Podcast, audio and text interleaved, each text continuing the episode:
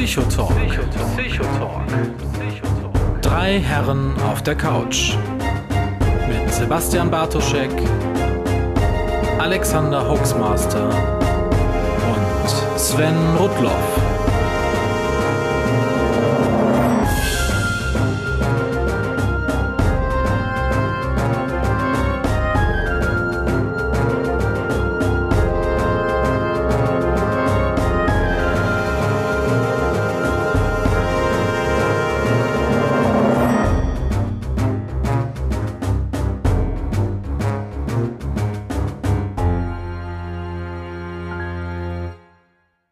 Schönen guten Abend. Herzlich willkommen mal wieder zum Psychotalk. Nachdem unsere letzte Sendung ja leider ausfallen musste, ist die Pause jetzt ein bisschen größer gewesen, aber dafür können wir gleich zum Jahresende mit einer schönen Sendung zu Hörerfragen durchstarten.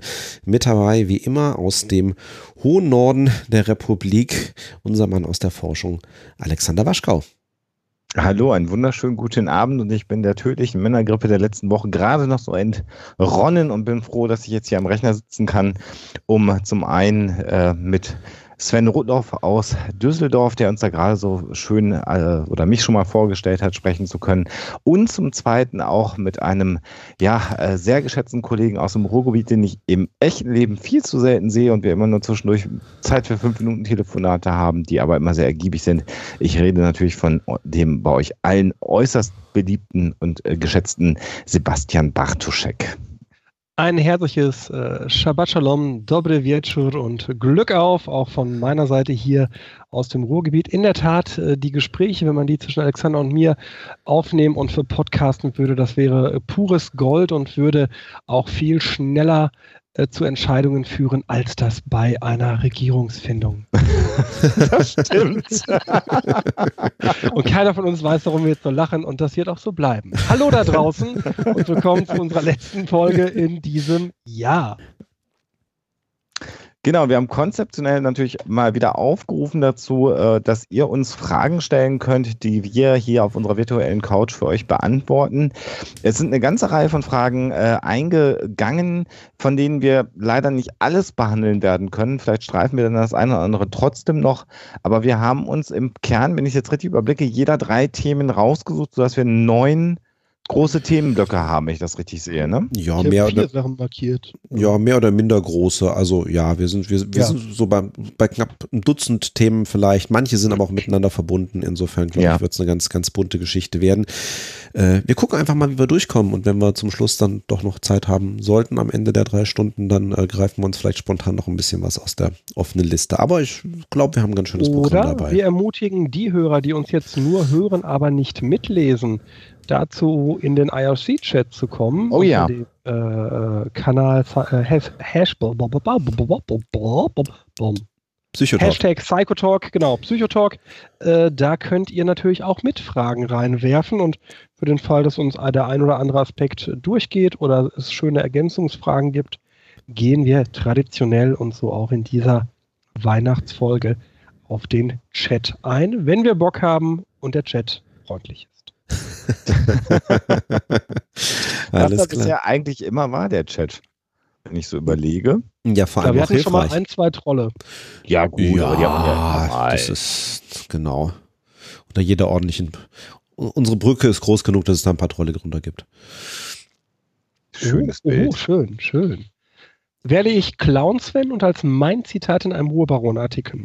Ich kündige das jetzt schon an. ich, werde, ich werde dann diese Sendung drunter posten als Skandal äh, und äh, Urheberrechtsbruch. Und dann haben wir einen schönen Skandal, von dem wir alle profitieren. So macht man das bei uns in der Medienbranche, wie ich inzwischen gelernt habe. Ah, okay. Hm. Sehr schön. Ich ja, darf dazu nicht sagen, ich habe eine Unterlasserklärung unterschrieben. Nein. Oder doch, man weiß es nicht. Man weiß es nicht. Habe ich echt, ist die bei dir jetzt angekommen, was ich dir naja, auf die erklären? Ja, ja, ich darf jetzt Folgendes nicht mehr sagen. genau. das war doch beim Sellner, ne? Äh, hat der Sellner von der Identitären? Das mag sein. Echt, hat er das gebracht? Ma Martin Sellner, Martin Selger, der hatte dann äh, bei seiner völlig schwachsinnigen Aktion mit diesem äh, Floßboot-Gedöns, hatte er dann ein Foto getwittert ähm, dass er nicht die Urheberrechte hatte. Dann ist er abgemahnt worden und hat dann tatsächlich getwittert, dieses Foto darf ich nicht mehr twittern. und hat sich da gewundert, als er direkt lacken musste. Nein. Großartig. Ja. Großartig. Geschickt, tatsächlich. Ja, ähm, Genau, viele Fragen eingereicht worden. Der Dank gebührt wie viel zu häufig, aber verdient äh, dem Sven dafür, der ja auch, das muss man vielleicht auch mal zu Weihnachten darf man auch ein bisschen rührselig werden, der ein bisschen äh, intensiver als Alexander und ich die Kommentare auch pflegt auf der äh, Homepage, der viel mehr auch in den offenen Diskurs nach einer Show geht, äh, der mir dann ja meist völlig scheißegal ist. ähm, ja, was soll ich jetzt hier lügen? Es kommt Weihnachten, ich, ich will Geschenke. Äh, der hat die Sachen vorstrukturiert und uns auch beide so ein bisschen angetrieben, Alexander, ne, dass wir hier zu Potte kommen und Sachen raussuchen. Ne? Ja, für, das ist ganz witzig, wie ich habe das ja schon mehrfach erwähnt, du kannst gerne nochmal teilen für ein Projekt, was eigentlich mal ich irgendwie federführend gestartet habe, wie, wie wenig ich organisatorisch da noch dran mache und wie viel da Sven inzwischen macht, nämlich alles.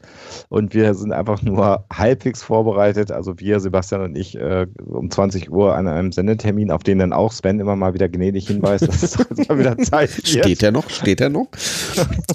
ähm, also äh, da hast du völlig recht, Sebastian. Sven, vielen Dank, dass du das hier alles am Leben erhältst und auch so schön alles vorstrukturierst und bearbeitest. Das ist ganz großartig. Keine Ursache, gerne. Ich, äh, strukturieren tue ich ja gerne und äh, ja, tatsächlich, äh, nachdem ja aus äh, familiären Gründen ich äh, meinen dann doch eigenen häufigeren Podcast irgendwie erstmal auf äh, Eis legen musste, weil ich das einfach zeitlich nicht mehr schaffe, dann alle paar Monate mal Psychotalk ähm, und äh, dann so ein bisschen das äh, äh, die die Hausmeisterei zwischendurch. Äh, das mache ich gerne und ähm, genau.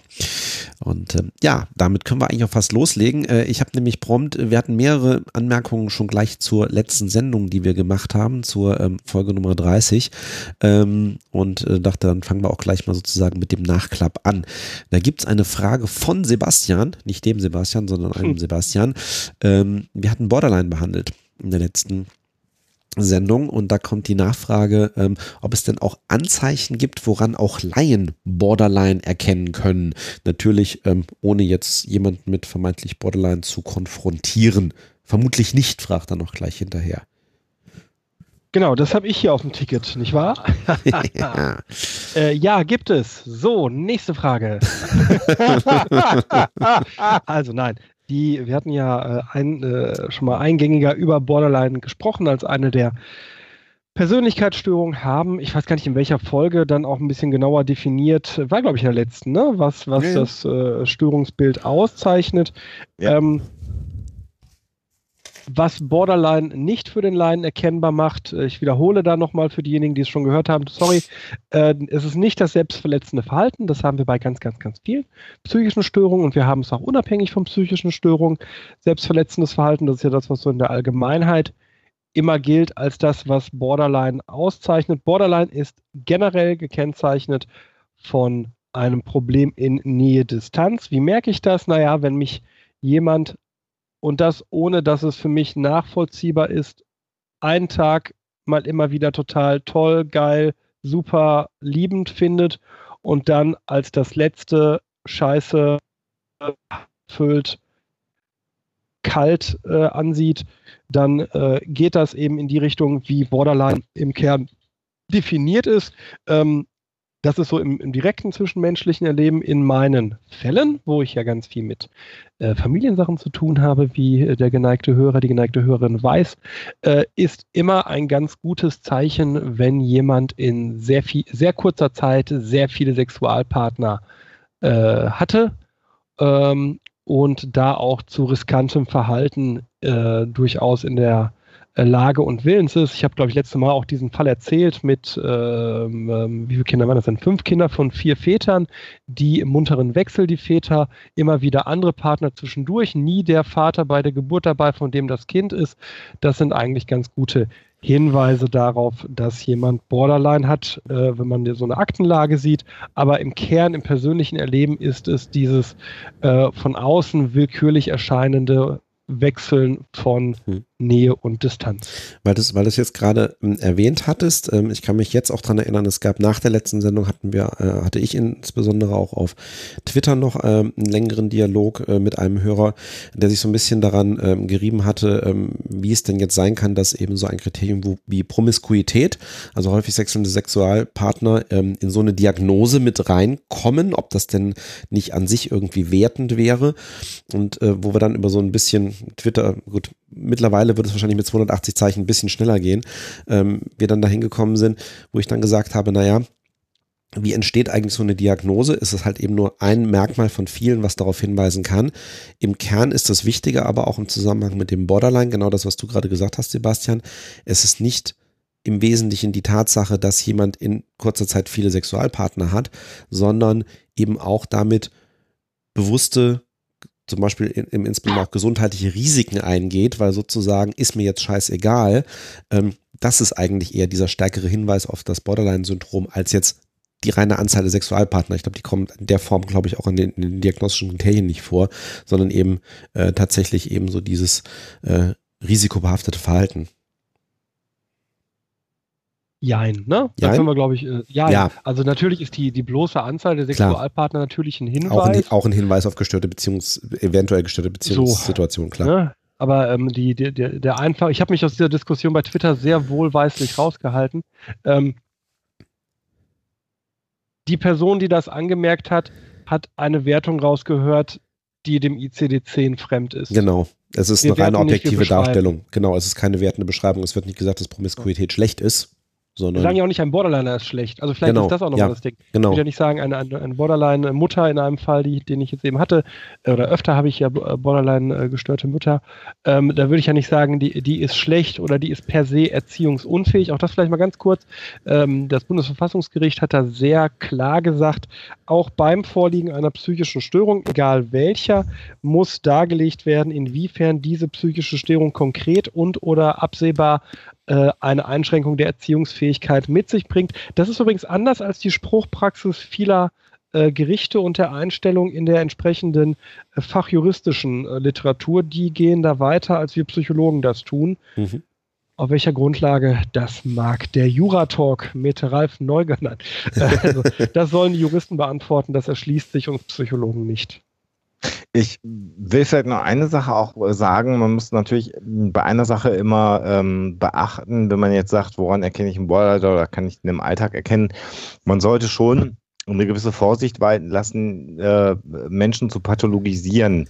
Ähm, weil man, was ich immer wieder auch erlebe, ist, dass, dass sehr schnell mit, mit äh, Begriffen äh, einer, einer psychischen Störung um sich geworfen wird und man kann typischerweise Indizien für eine psychische Störung äh, en- entdecken, aber das sauber zu äh, diagnostizieren ist immer ein bisschen aufwendiger, als einfach nur mal hinzugucken. Und insofern ist, wenn jemand äh, emotional unausgeglichen ist, so ein Verdacht sozusagen da, gerade im, Be im Beziehungsverhalten kann man sagen, hm, das könnte sowas sein. Ähm, aber ich äh, zucke immer ein bisschen zusammen, wenn wenn es gleich dann pathologisiert und in irgendwelche Störungsmuster eingeordnet werden äh, soll. So, das Das ist so, wie wenn ich einen Fleck auf der Haut habe, google und sage, oh, oh, oh, ich habe das äh, ganz seltene XY-Virus, das nur im Süden von Guinea kursiert, weil das ist ein Symptom dieser Fleck dafür. Äh, dann stimmt das, dass dieser Fleck ein Symptom dafür ist. Das ist aber keine erschöpfende Diagnostik.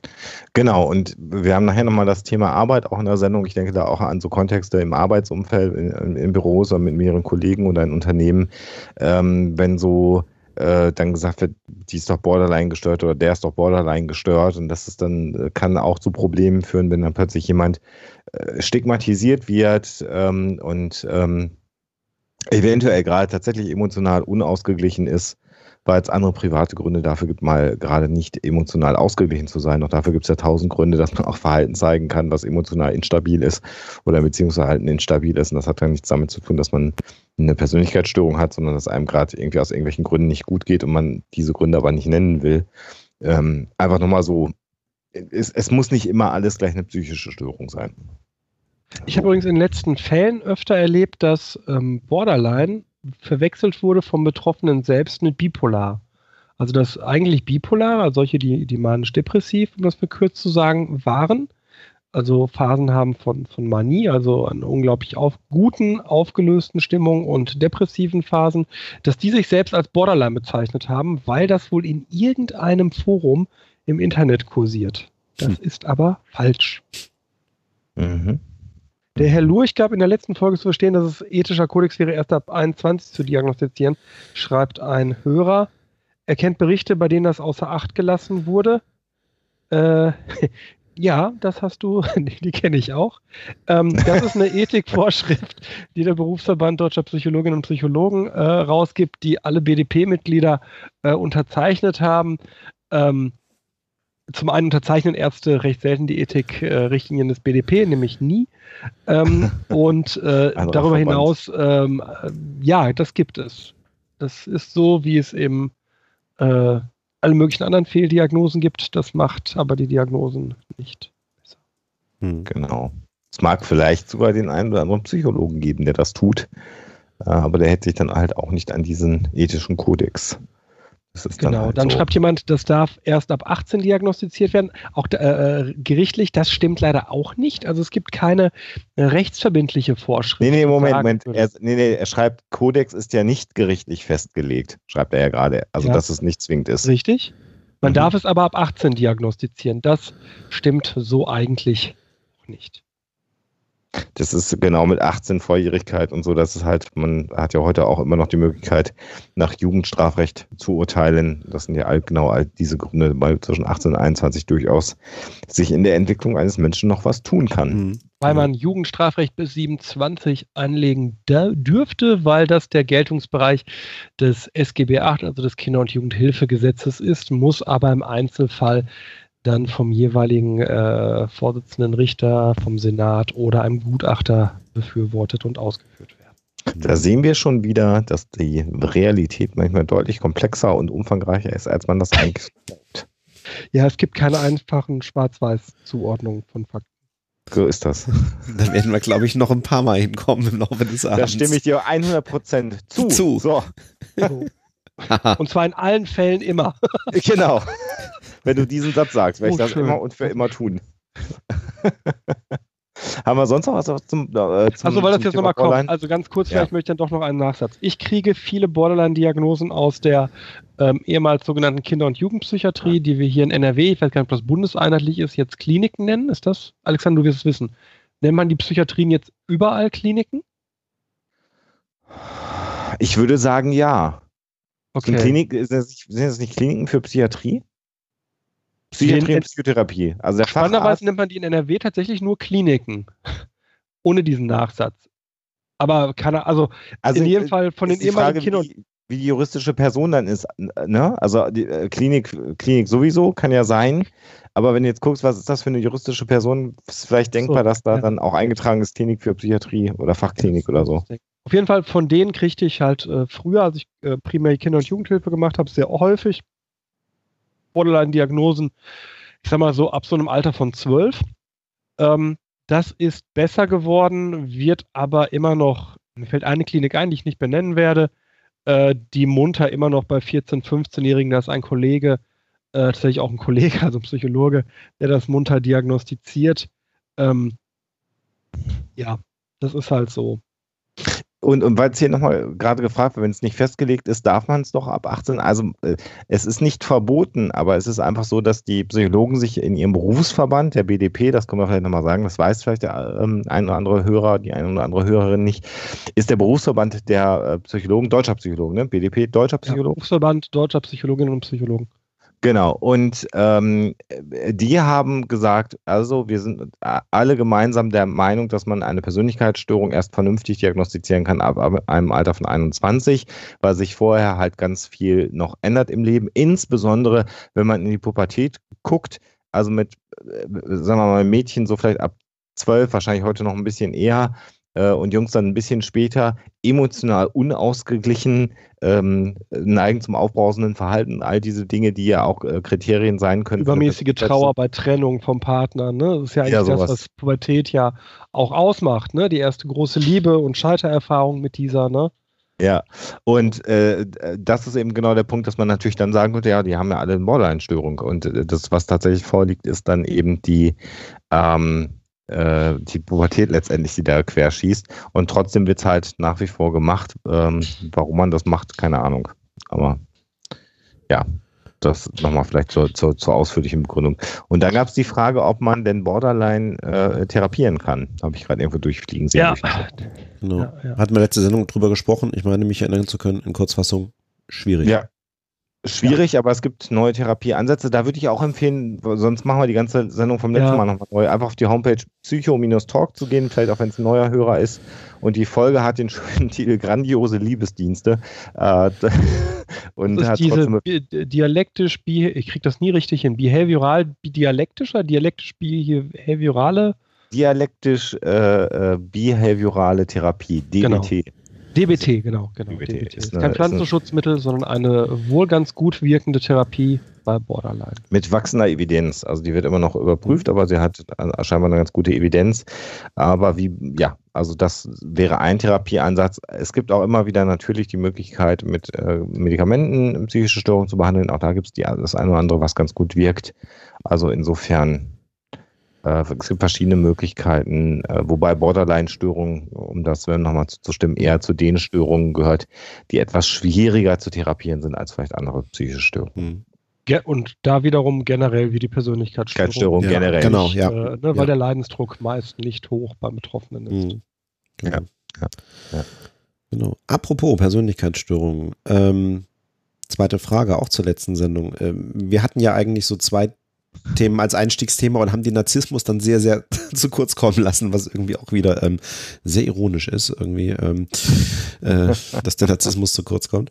Ähm, ich brauche das nicht. Ich brauche das nicht. Die narzisstische Kränkung des, des Themas Narzissmus. Ne? Genau. Also auf jeden Fall, Gary hat angemerkt, Narzissmus ist wirklich zu kurz gekommen. Könntet ihr noch ausbauen? Zum Beispiel das goldene Kind-Syndrom. Das sagte mir auf Anhieb nun so gar nichts. Alexander hat dann gesagt, oh, das mache ich mal. Ja, genau. Das, äh, mir, mir schwante da dunkel was, was ich davon schon mal gehört habe und das war dann auch richtig und deswegen bin ich ganz froh, dass ich gesagt habe, kann ich machen.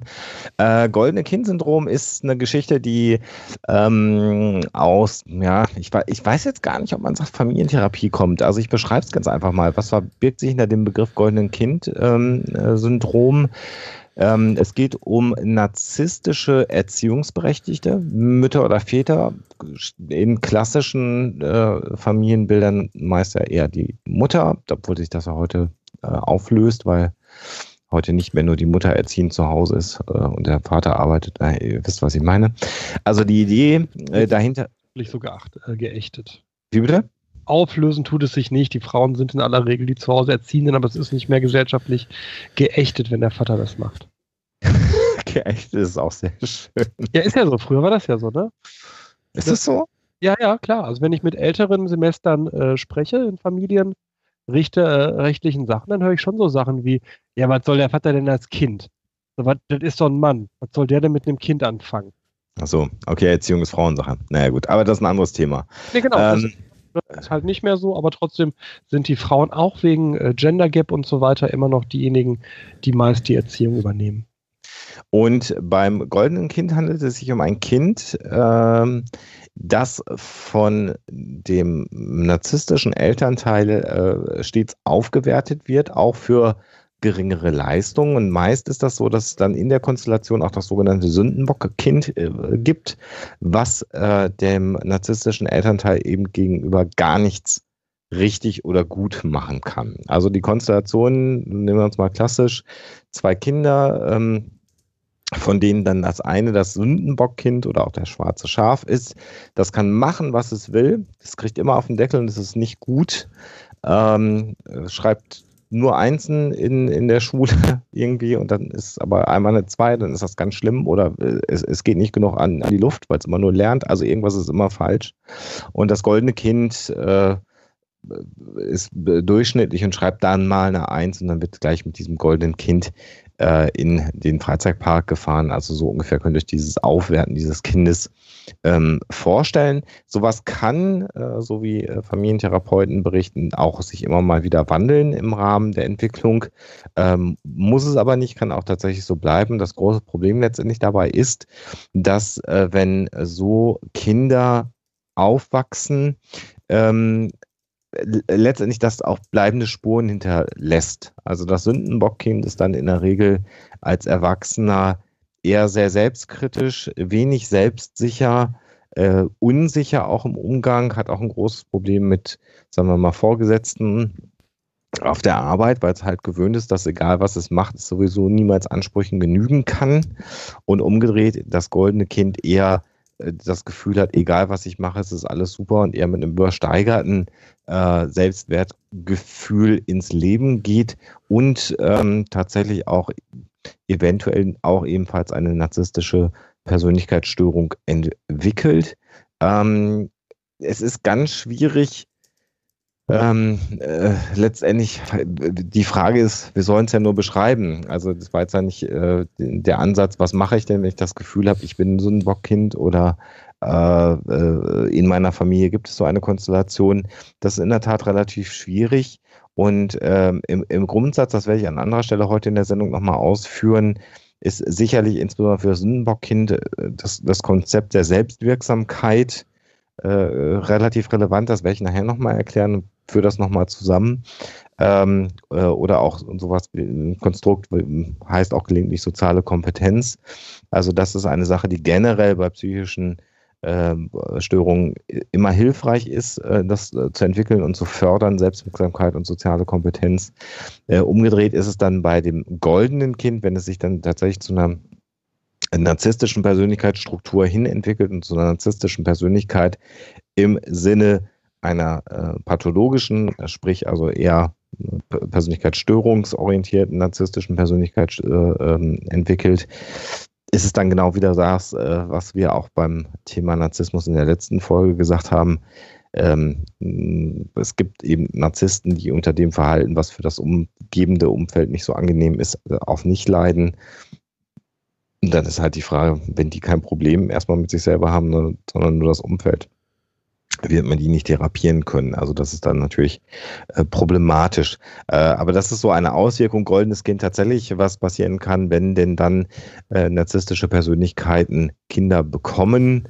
Äh, und meine Erfahrung, ich habe jetzt ein bisschen mal geschnackt, mal mit Arbeitskollegen und auch sonst wo mal das erzählt, man hat immer das Gefühl, wenn man mit fünf Leuten am Tisch sitzt und das erzählt, gibt es immer aus dem weiteren Familienumfeld jemanden, der sagt, das kenne ich genau, das ist bei meinem, bei meinem Onkel so, dessen Bruder war immer der Gute und der war immer der Böse oder wie auch immer. Also diese Strukturen scheint es immer mal wieder zu geben. Das ist natürlich nicht schön, weil es natürlich ein Stück weit die Entwicklung eines Kindes äh, beeinträchtigt, würde ich mal sagen. Sowohl in die eine als auch in die andere Richtung, denn es ist halt kein klares, positives, realistisches Selbstbild. Herr Lehrer, Herr Lehrer, klugscheißer Kommentar. Ja.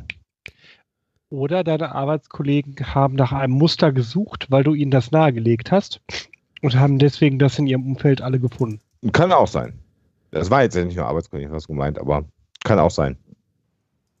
Ich weiß auch tatsächlich nicht, das habe ich nicht wirklich gefunden, wie ob es da eine tatsächliche Evidenzlage für das goldene Kind gibt. Ähm, oder ob es eher so eine Augenschein-Familientherapie-Geschichte ist, die da beschrieben wird. Aber äh, klar äh, kann es Probleme geben, wenn denn narzisstische Persönlichkeit, Persönlichkeiten Kinder bekommen. Äh, kann, muss aber nicht. Muss man immer wieder auch dabei sagen. Mhm.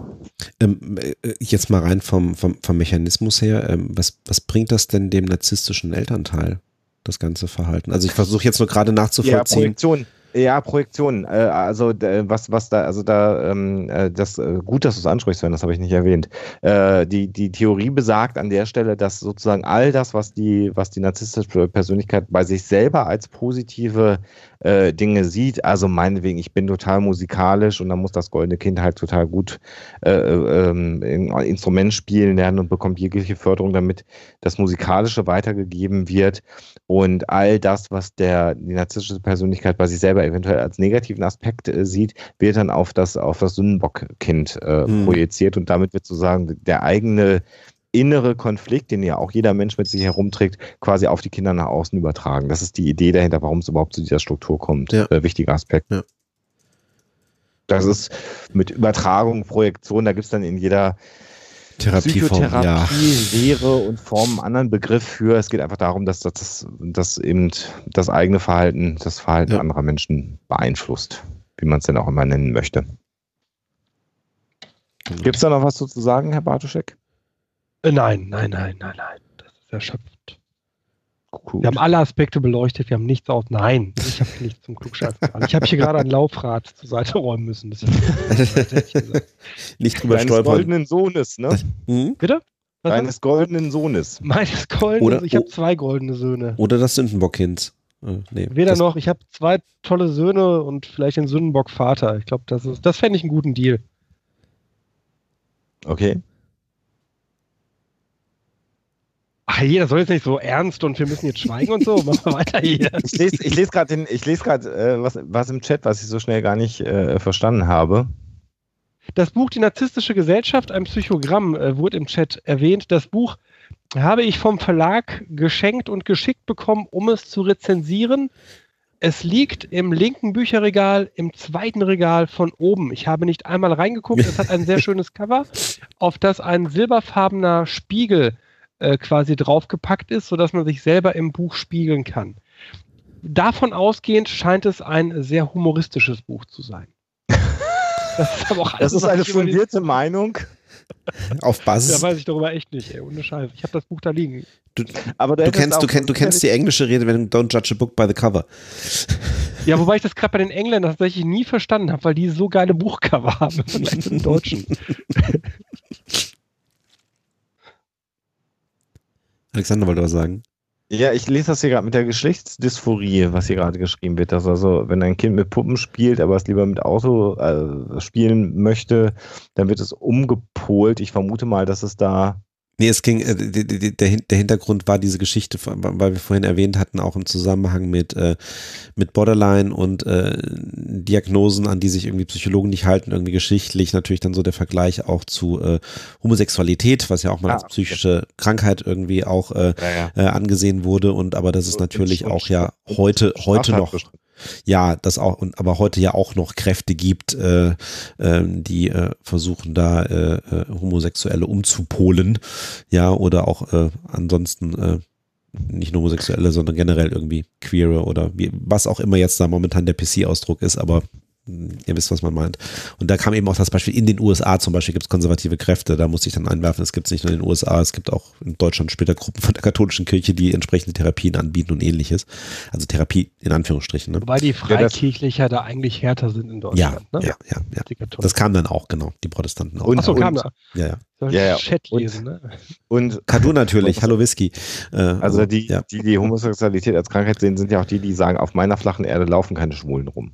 Ne, das ist äh, ungefähr ein schon wieder ein Zitat, das ich erfunden habe.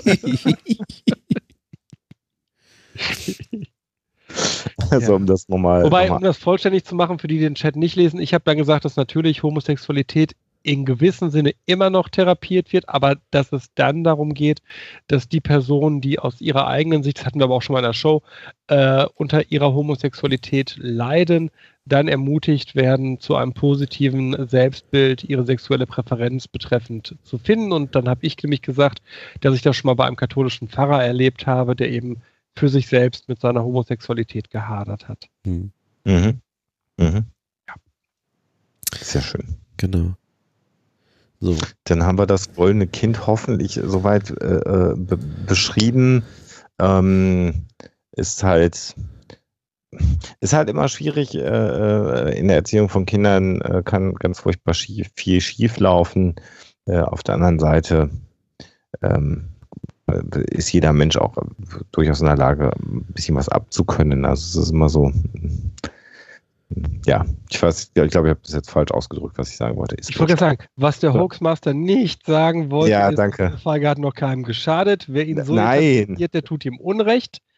Äh, was der Hoaxmaster sagen wollte, Menschen haben ein unterschiedliches Ausmaß an Resilienz, also Ich wollte das Wort nicht Widerstandskraft- benutzen. Widerstandskraft gegen äh, ähm, Störeinflüsse Ja, und genau. äh, das meint er damit. Genau, ich wollte das Wort Resilienz jetzt mal einfach vermeiden, aber naja, ist jetzt egal. wa wa- wahrscheinlich müsstest du es gleich sowieso erwähnen, äh, wenn wir nämlich zum nächsten Thema kommen. Nein, äh, äh, Alexander hat es vorhin schon erwähnt, Ja. äh, es, es, es kam, es kam eine, ein, ein Vorschlag von Christian, einfach nur das Stichwort, wenn Arbeit krank macht.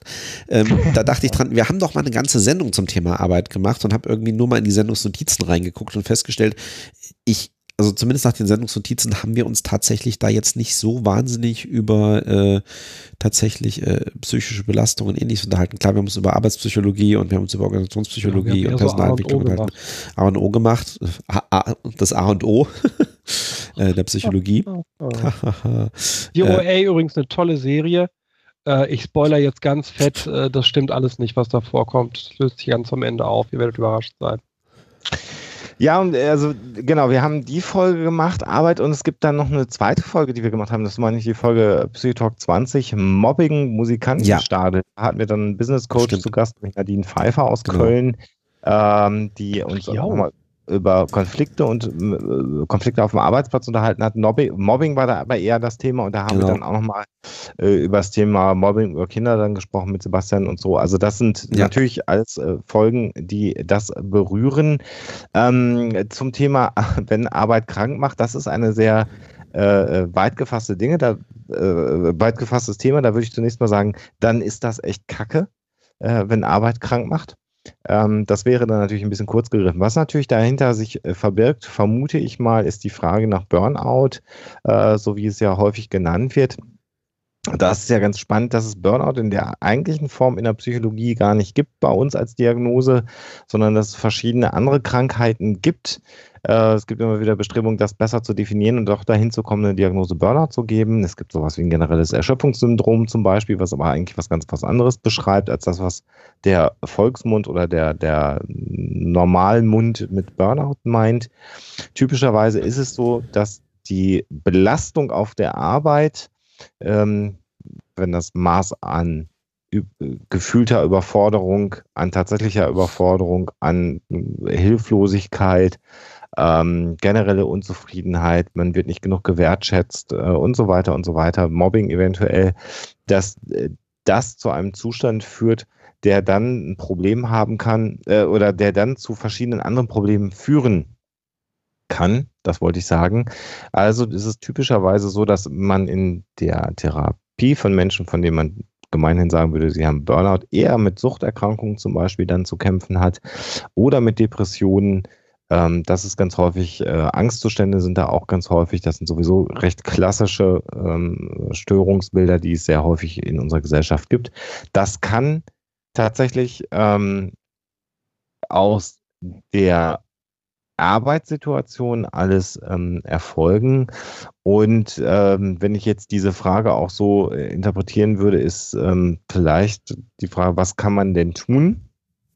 wenn man dann selber jetzt mit seinem Arbeitsplatz unzufrieden ist oder im Zweifelsfall an den Punkt kommt, dass man merkt, mich macht meine Arbeit gerade krank und da ähm, kann ich nur sagen, ich habe ja in, in, inzwischen, seit ich podcaste, tatsächlich schon auch ähm, zweimal jetzt meinen, meinen Arbeitsplatz gewechselt, äh, relativ fundamental, einmal mit einem Wechsel auch meines Lebensmittelpunktes von Münster nach Hamburg und jetzt dann ja nochmal die Branche komplett äh, gewechselt aus der Verwaltung im Großen und Ganzen hin in die Forschung.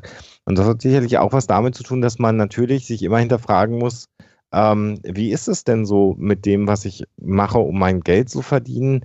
Und wie geht es mir damit? Und habe ich eher das Gefühl, dass ich was anderes lieber tun wollen würde? Das ist immer natürlich ein innerer Kampf, den man, den man eventuell mit sich selber herumträgt. Sebastian ist selbstständig, der würde jetzt sagen, oh, wenn der hat zum Beispiel nicht das Problem, dass der Chef blöd ist. Äh, aber natürlich ist Sebastian nicht. Weißt du doch gar nicht, wie der Chef hier im Büro abnimmt.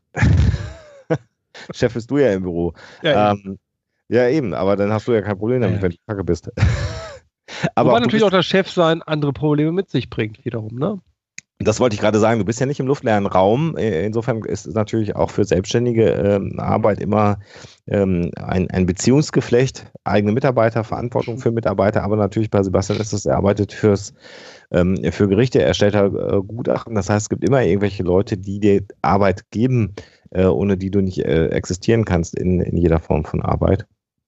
Und Jetzt ist es so, natürlich ist nicht jeder in der glücklichen Lage und in dem äh, äh, oder hat das, hat das Glück, so wie ich, ähm, vielleicht zweimal auch den Job zu wechseln, weil man vielleicht auch recht gut qualifiziert ist, weil man die Möglichkeit bekommt, zur rechten Zeit jemanden kennenzulernen oder wie es dann auch immer sich äh, entwickelt, seinen Job zu wechseln. Nichtsdestoweniger kann ich äh, sagen, äh, zum einen, wenn man wirklich das Gefühl hat, äh, mich macht jetzt gerade meine Arbeit krank, mich macht meine, meine Firma krank, mein Unternehmen krank, meine Abteilung krank, ähm, sollte man sich immer erstmal selber versuchen zu hinterfragen, äh, welche, welche Gründe kann es in mir geben? Das ist sowieso eine Geschichte, die, äh, die ich finde, die immer ganz wichtig ist. Das nennen wir Psychologen Selbstreflexion.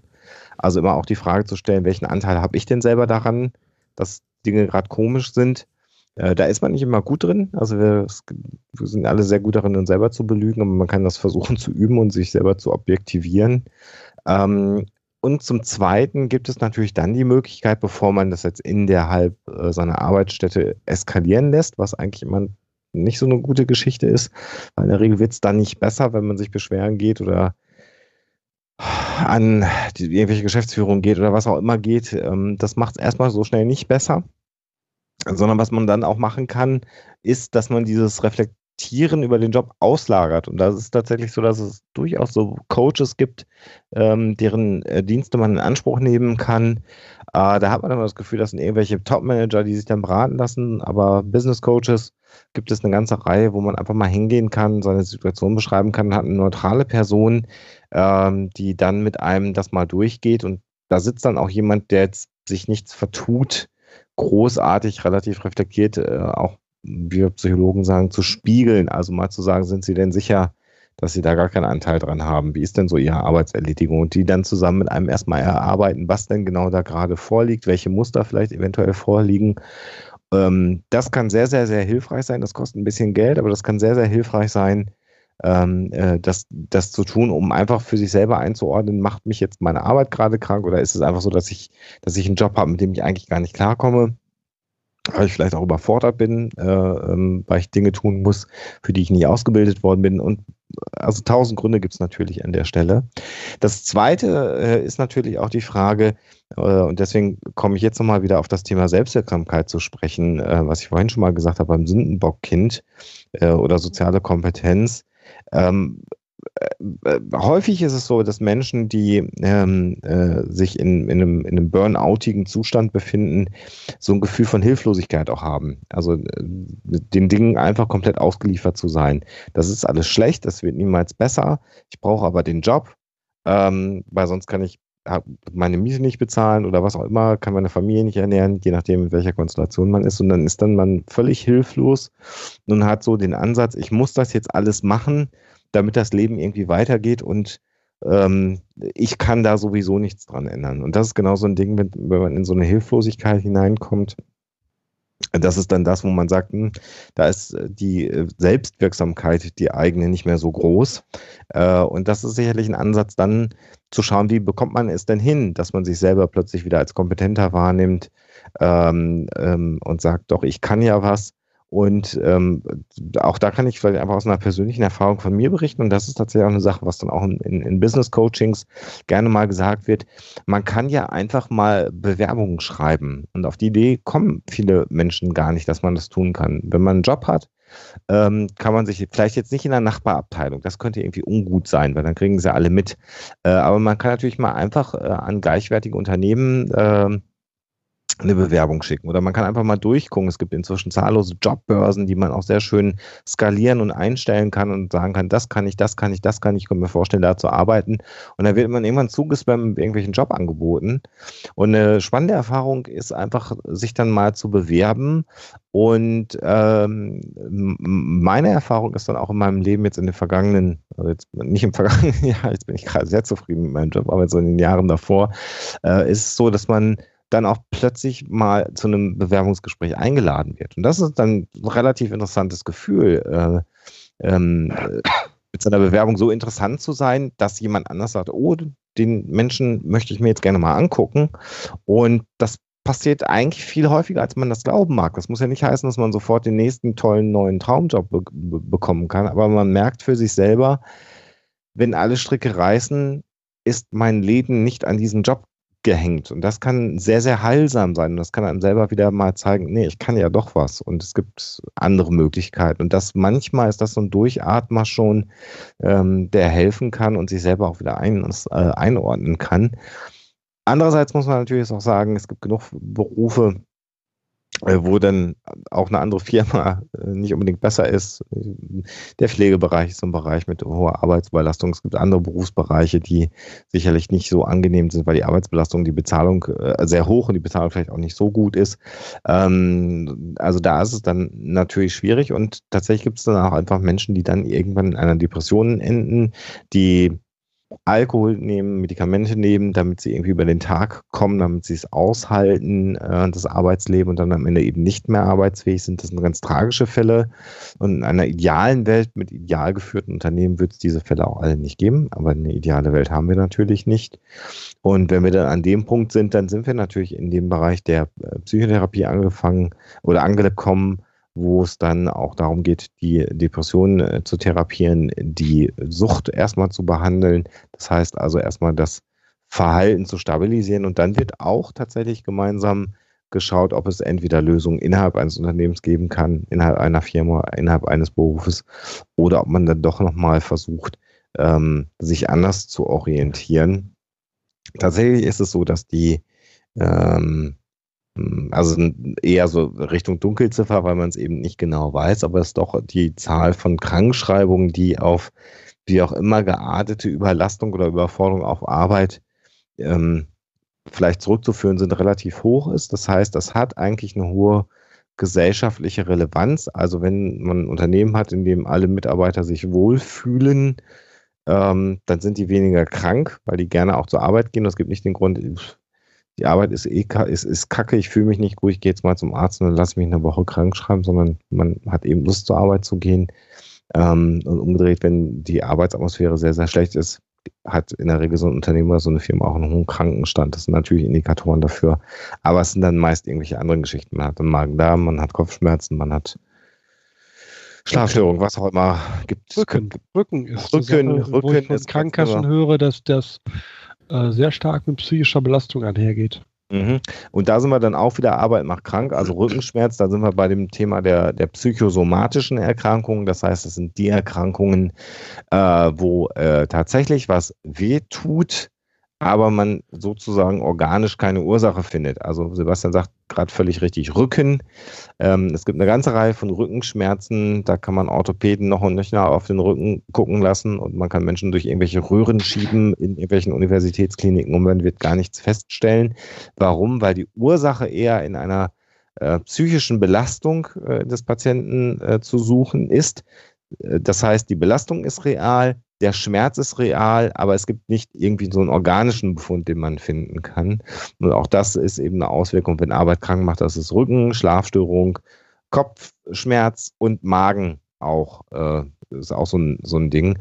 Äh, das sind die Krankheitsbilder, die natürlich auch entstehen, wenn man mal von den klassischen psychischen Störungen weggeht in den ganzen Bereich der Psychosomatik, also da, wo die Psyche den Soma, den Körper beeinflusst und dann auch ganz klare Auswirkungen auf den Menschen hat. Auch das kann natürlich durch Arbeit passieren. Vielleicht machen wir nochmal irgendwann eine längere Folge zum Thema Burnout. Oh. Ja. Oder habe ich, jetzt, hab ich jetzt alle ein, zum Einschlafen gebracht? Ich würde gerne noch Burnout, weil das gerade gefragt wurde. Nein, du hast uns nicht zum Einschlafen gebracht. Nein, nein, nein, das war einfach alles richtig. das beruhigt ja. mich sehr. Passiert. Gut, dass das Schwarz und Weiß nicht, nicht gibt, aber alles richtig ist äh, sehr schön. Alles richtig, bis in alle Details und alle Feinheiten in jedem Fall. Gut. Ich würde gerne noch was zu Bore-Out kurz sagen, weil das im Chat oh. gefragt Oh ja. Ähm, ich weiß gar nicht, habe ich hier schon mal die Zielsetzungstheorie nach Locke und Latham erklärt? Ich erkläre sie einfach nochmal ganz kurz. Wie sollten Probleme gestellt sein? Äh, von der Schwierigkeit her am besten äh, in der Arbeit immer ein kleines bisschen schwieriger als das, was ich bisher lösen konnte. Ist es viel zu schwer? oh, pardon, jetzt kommt meine Erkältung durch. Ist es viel zu schwer, komme ich nicht äh, zu Potte, äh, steuer auf den von Alexander gerade beschriebenen äh, Burnout mitunter, nicht immer natürlich, aber mitunter zu, sind meine Aufgaben immer zu leicht, dann langweile ich mich und so ich die aktuelle Forschungslage überblicke, kann auch das sogenannte Bore-out-Syndrom, also mich gelangweilt fühl Syndrom, ähm, dazu führen, dass ich äh, psychische Probleme entwickle. Ich habe in meinem aller, aller, allernächsten Umfeld, sollte meine Frau zuhören, hallo, ähm, erlebt, dass vor einiger Zeit in einem Job, in dem sie lange nicht mehr tätig ist, sie genau das erlebt hat. Das heißt, dass die Strukturen so waren, dass es nicht belohnt wurde, wenn du überhaupt deine Sachen erfüllt hast, sondern dass du dafür noch komisch angeguckt wurdest, du aber auch sonst auf der Arbeit nichts machen konntest und damit dich mitunter sieben Stunden 42 äh, gelangweilt hast. Und das ist hochbelastend, was gerade den Leuten nicht ähm, nahezubringen ist, die halt auf der anderen Seite der Skala sind, also die sich jeden Tag von A nach B hetzen müssen. Äh, beides kann sich aber nachteilig auf die Psyche auswirken. Ähm, äh, übrigens ja auch ein Problem, mit dem hochprogrammte Kinder in, in der Schule oft zu kämpfen haben, ne? weil die also einfach dadurch, äh, die sind, häufig sind ja hochbegabte Kinder verhaltensauffällig, weil der Stoff, der da gelehrt wird, sie komplett langweilt und weil sie Dinge tun müssen, die sie schon längst können und die sie gar nicht interessieren. Ähm, das gibt es halt bei, in der kindlichen Entwicklung äh, genauso dazu eine narzisstische Erzählung von mir selbst. Äh, ich war nicht hochbegabt, so wie Sven das äh, war. Mit Blick auf dein, bist du ja, mit, der, mit, Blick auf deinen IQ ja, ja. warst, bist du ja, ja. Äh, hochbegabt. Äh, ich war das wahrscheinlich nicht, so sage ich jetzt mal. Aber ähm, auch schön, dass er in der Retrospektive sagt, war ich nicht, weil du es jetzt für dich heute komplett ausschließt. Das finde ich auch sehr schön. Das ist, das ist äh, der. Nee, heute ist es ihm egal. Also war ihm damals wahrscheinlich auch egal, aber. Ach hey, analysiert ihr mich gerade? Es sollte weniger Whisky hier. trinken. Verdammte Scheiße. Nee, auf jeden Fall war das in der Grundschule so, in den ersten äh, ein, zwei Klassen, dass ich das total langweilig fand und deswegen meine Mama den Deal gemacht habe, äh, wenn ich in einem Halbjahr mit äh, gut mitarbeite in der Grundschule, dann kriegte ich so viel Was ist was Bücher geschenkt, wie ich wollte. Okay. Und das war genau das, weil ich halt das in der Schule total langweilig fand äh, habe ich dann aber mitgemacht und das gemacht, was man da so macht und so und hatte in der Grundschule immer schlechte Noten. Das änderte sich rapide auf dem Gymnasium und je weiter wir zum Abi kamen, also je mehr Leistung im Vordergrund stand. Ähm, ich habe dann aber später auch keine Was ist das Bücher mehr geschenkt. ein, ein, ein Riesendrama, ähm, muss man aber ganz ehrlich sagen. Warst du ähm, aber äh, also, warst du denn ansonsten ähm, verhaltensauffällig, weil du gelangweilt warst in der Schule?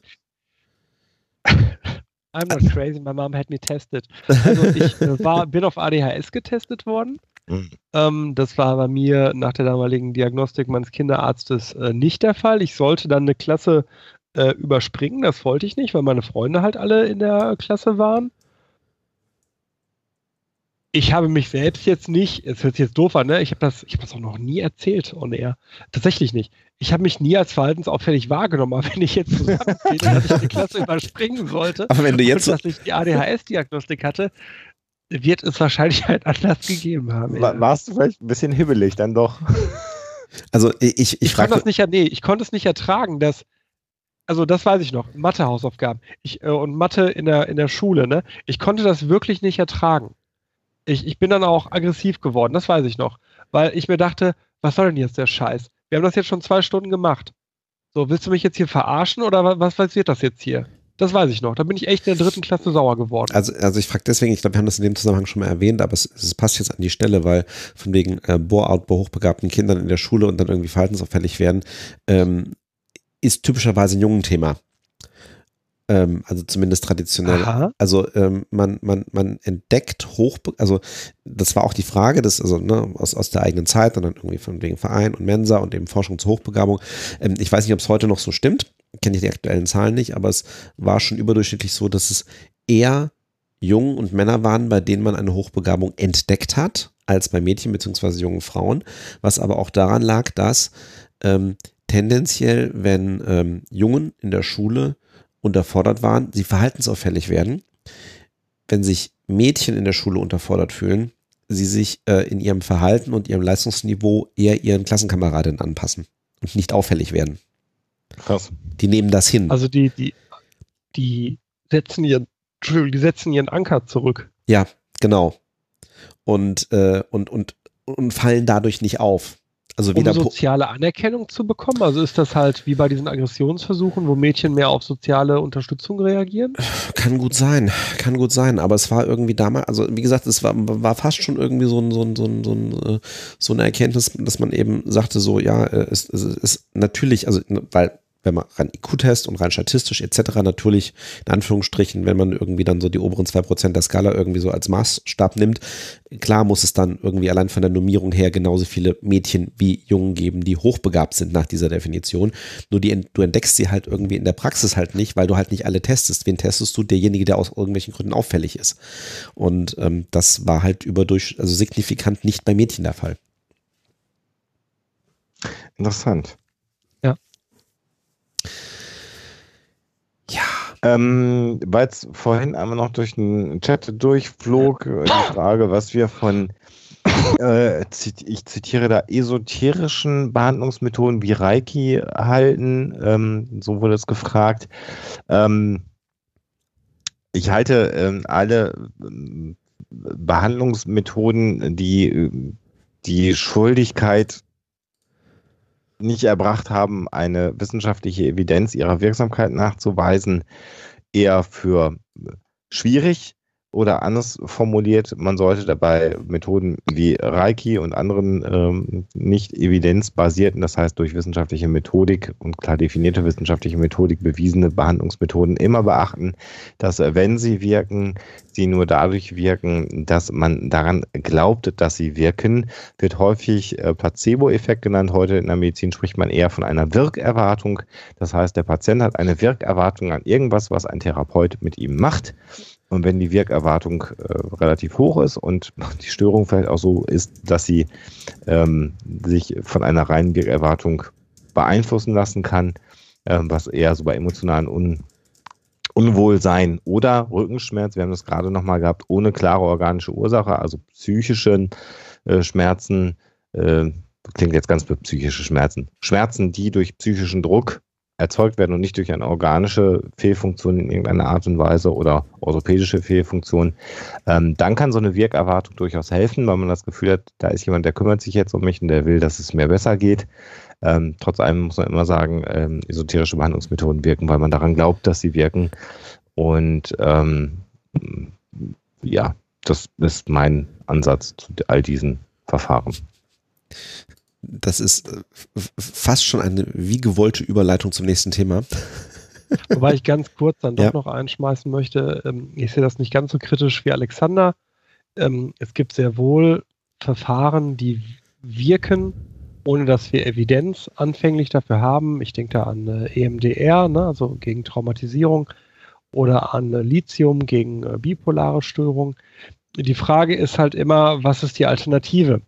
So, und äh, wenn ich jetzt darauf schaue, dass ich einen evidenzbasierten Weg habe, äh, zu helfen und einen, äh, zu dem wir nur anekdotische oder YouTube-basierte äh, Belege haben, dann finde ich es in der Tat immer der zu wählen, für den wir Evidenz haben.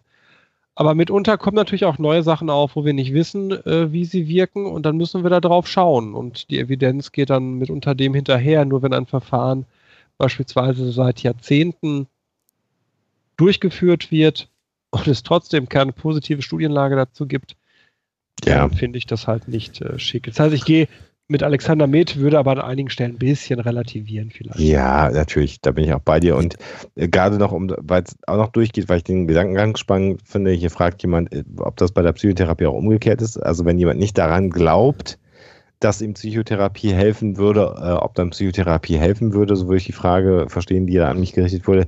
Das Problem ist, Psychotherapie ist ja nicht eben irgendwas, was gegeben wird und das dann von alleine wirkt, sondern Psychotherapie ist ja in der Regel immer darauf ausgerichtet, dass derjenige, der zu einer Psychotherapie geht, aktiv sein Verhalten selber ändert. Das ist der Ansatz von Psychotherapie, sondern das ist also Hilfe zur Selbsthilfe letztendlich an, an äh, in den aller, aller, allermeisten Fällen. Und ähm, das heißt, man kann Psychotherapie glücklicherweise und auch da wird es jetzt eventuell in den Kommentarspalten wieder einen Aufschrei geben, aber eigentlich kann man Psychotherapie, psychologische Psychotherapie niemanden aufzwingen, sondern in der Regel geht jemand in eine Psychotherapie, weil es ihm so schlecht geht, dass er sagt, mir muss jetzt jemand helfen. Und dann ob er dann daran glaubt, dass die Psychotherapie hilft oder nicht, sondern er hat einfach die Erwartung, jetzt muss mir geholfen werden. Und wenn dann äh, die Psychotherapie gut gemacht ist, dann wird ihm die Anleitung gegeben, dass es ihm selber dann irgendwann besser geht und dass er sein Verhalten so ändern kann, dass es ihm besser geht. Insofern ist es relativ schwierig zu sagen, jemand, der nicht an Psychotherapie glaubt und dahin geht, ähm, ähm, was passiert denn da? Allerdings ist es richtig, dass ich auch sage, es gibt bestimmte psychotherapeutische Verfahren, die auch ihre Evidenzen nicht so ganz sauber haben. Das heißt, es gibt psychotherapeutische Verfahren, die sehr gut wissenschaftlich bewiesen sind, dass sie gut wirken und funktionieren. Und es gibt andere psychotherapeutische Verfahren, bei denen ist das nicht so. Also da muss man halt sehr genau hinschauen. Und an welcher Stelle vermutest du jetzt, ich, hab, ich kann das, also ich stelle mich jetzt nicht dumm, wo glaubst du denn, dass da ein Aufschrei kommen könnte jetzt? Zwangstherapie, Zwangseinweisung, Unfreiheit von Menschen. Oh Gott, okay, okay, la, la, okay, ich will das gar nicht. Okay, ich merke. Psychiatrie okay. gehört abgeschafft. Ähm, was auch ich glaube Blödsinn nicht, dass ist. die Leute uns hören. Aber Weiß ich, verstehe, was du meinst. Ja, ja. Okay, ja, okay. Hm. Scheiße, hätte ich mal nicht gefragt. Ja, ja, genau. Hättest mal die Klappe gehalten. Mhm. Ähm, wir haben die erste Stunde rum, Jungs. Wollen wir eine äh, kleine Pause einlegen? Ganz dringend ja. Alles klar, dann Und machen Sven wir. hat wahrscheinlich schöne Musik wieder rausgesucht, oder? Das kann man debattieren. Es ist Weihnachten, also habe ich Weihnachtslieder rausgesucht. Rammen wir die Leute?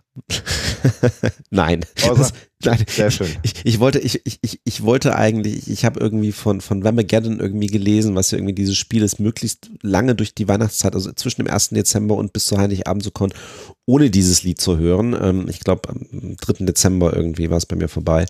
Ähm, nee, das. Äh, äh, up and Running. Up and Running am 8. Dezember. Ich habe es noch nicht gehört. Okay, okay. Ja, vielleicht suche ich es dann zwischendurch raus, um dich zu. okay, okay, dann machen wir mal so ein paar Minütchen Pause und äh, sind dann gleich mit äh, ja, nicht evidenzbasierten Verfahren wieder da. Bis gleich. Alles klar. Tschüss.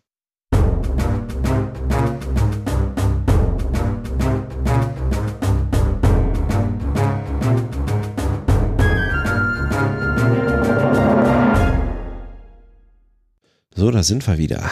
Ah, ja, ich weiß es. Nee, was Rockiges haben wir jetzt nicht da. Tut mir leid. Wir sind mal ein bisschen in Jahresendstimmung, hätte ich fast gesagt. Ähm, vor der Pause haben wir gerade über ähm, evidenzbasierte Verfahren gesprochen. Ähm, das bringt mich zum nächsten Thema. Ich hatte vor dieser Sendung, ähm, noch bevor wir eigentlich aufgerufen hatten, ähm, dass wir Hörerfragen machen, ähm, einen kleinen E-Mail-Verkehr mit Jens, der noch unsere alten Folgen nachhört und über in Folge 25 gestolpert ist, ähm, da haben wir unter anderem gesprochen über NLP, also neurolinguistische Programmierung. Und äh, fand, dass wir äh, relativ unkritisch mit diesem Thema umgehen würden, wo wir doch sonst so viel Wert auf wissenschaftliche Genauigkeit legen. Und ähm, hat so ein paar Beispiele gebracht und dann habe ich gesagt, so ich habe jetzt die Sendung nicht nachgehört aber ähm, ich meine, wir hätten uns schon durchaus zu NLP positioniert und dann hat er das dann nochmal getan und gesagt, ja, nee, hm, also wenn man hinhört, hm, hm, ähm, so unkritisch wäre es dann doch wieder nicht gewesen, aber wir hätten das dann doch irgendwie schon relativ stark relativiert.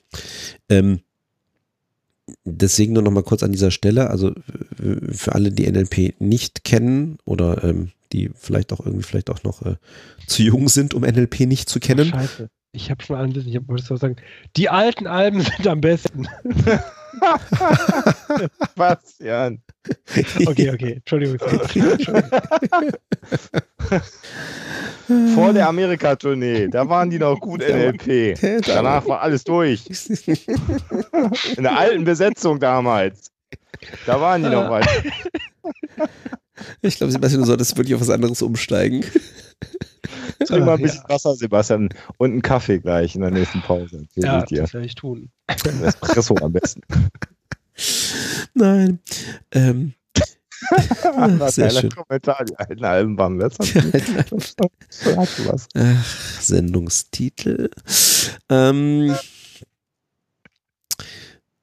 So, also, ähm, neurolinguistische Programmierung. Ähm, wurde in den 70er Jahren von zwei Amerikanern, da sind wir wieder, ähm, entwickelt, äh, Bendler und ähm, ähm, Grinder, äh, zwei Psychologen. Ähm, was die im Grunde gemacht haben, ist, äh, das haben sie Modellierung genannt, ähm, sie haben sich äh, die Verhaltensweisen von ihrer Meinung nach ähm, im sozialen Umgang sehr effektiven Personen angesehen und versucht da irgendwelche Muster rauszuziehen, wo man sagen kann, okay, wenn wir das alles irgendwie so als Tools zusammenbauen, ähm, haben wir vielleicht einen schönen Werkzeugkasten, mit dem wir also auch zum Beispiel eben auch therapieren können, aber eben auch mit Coaching helfen können, etc. etc.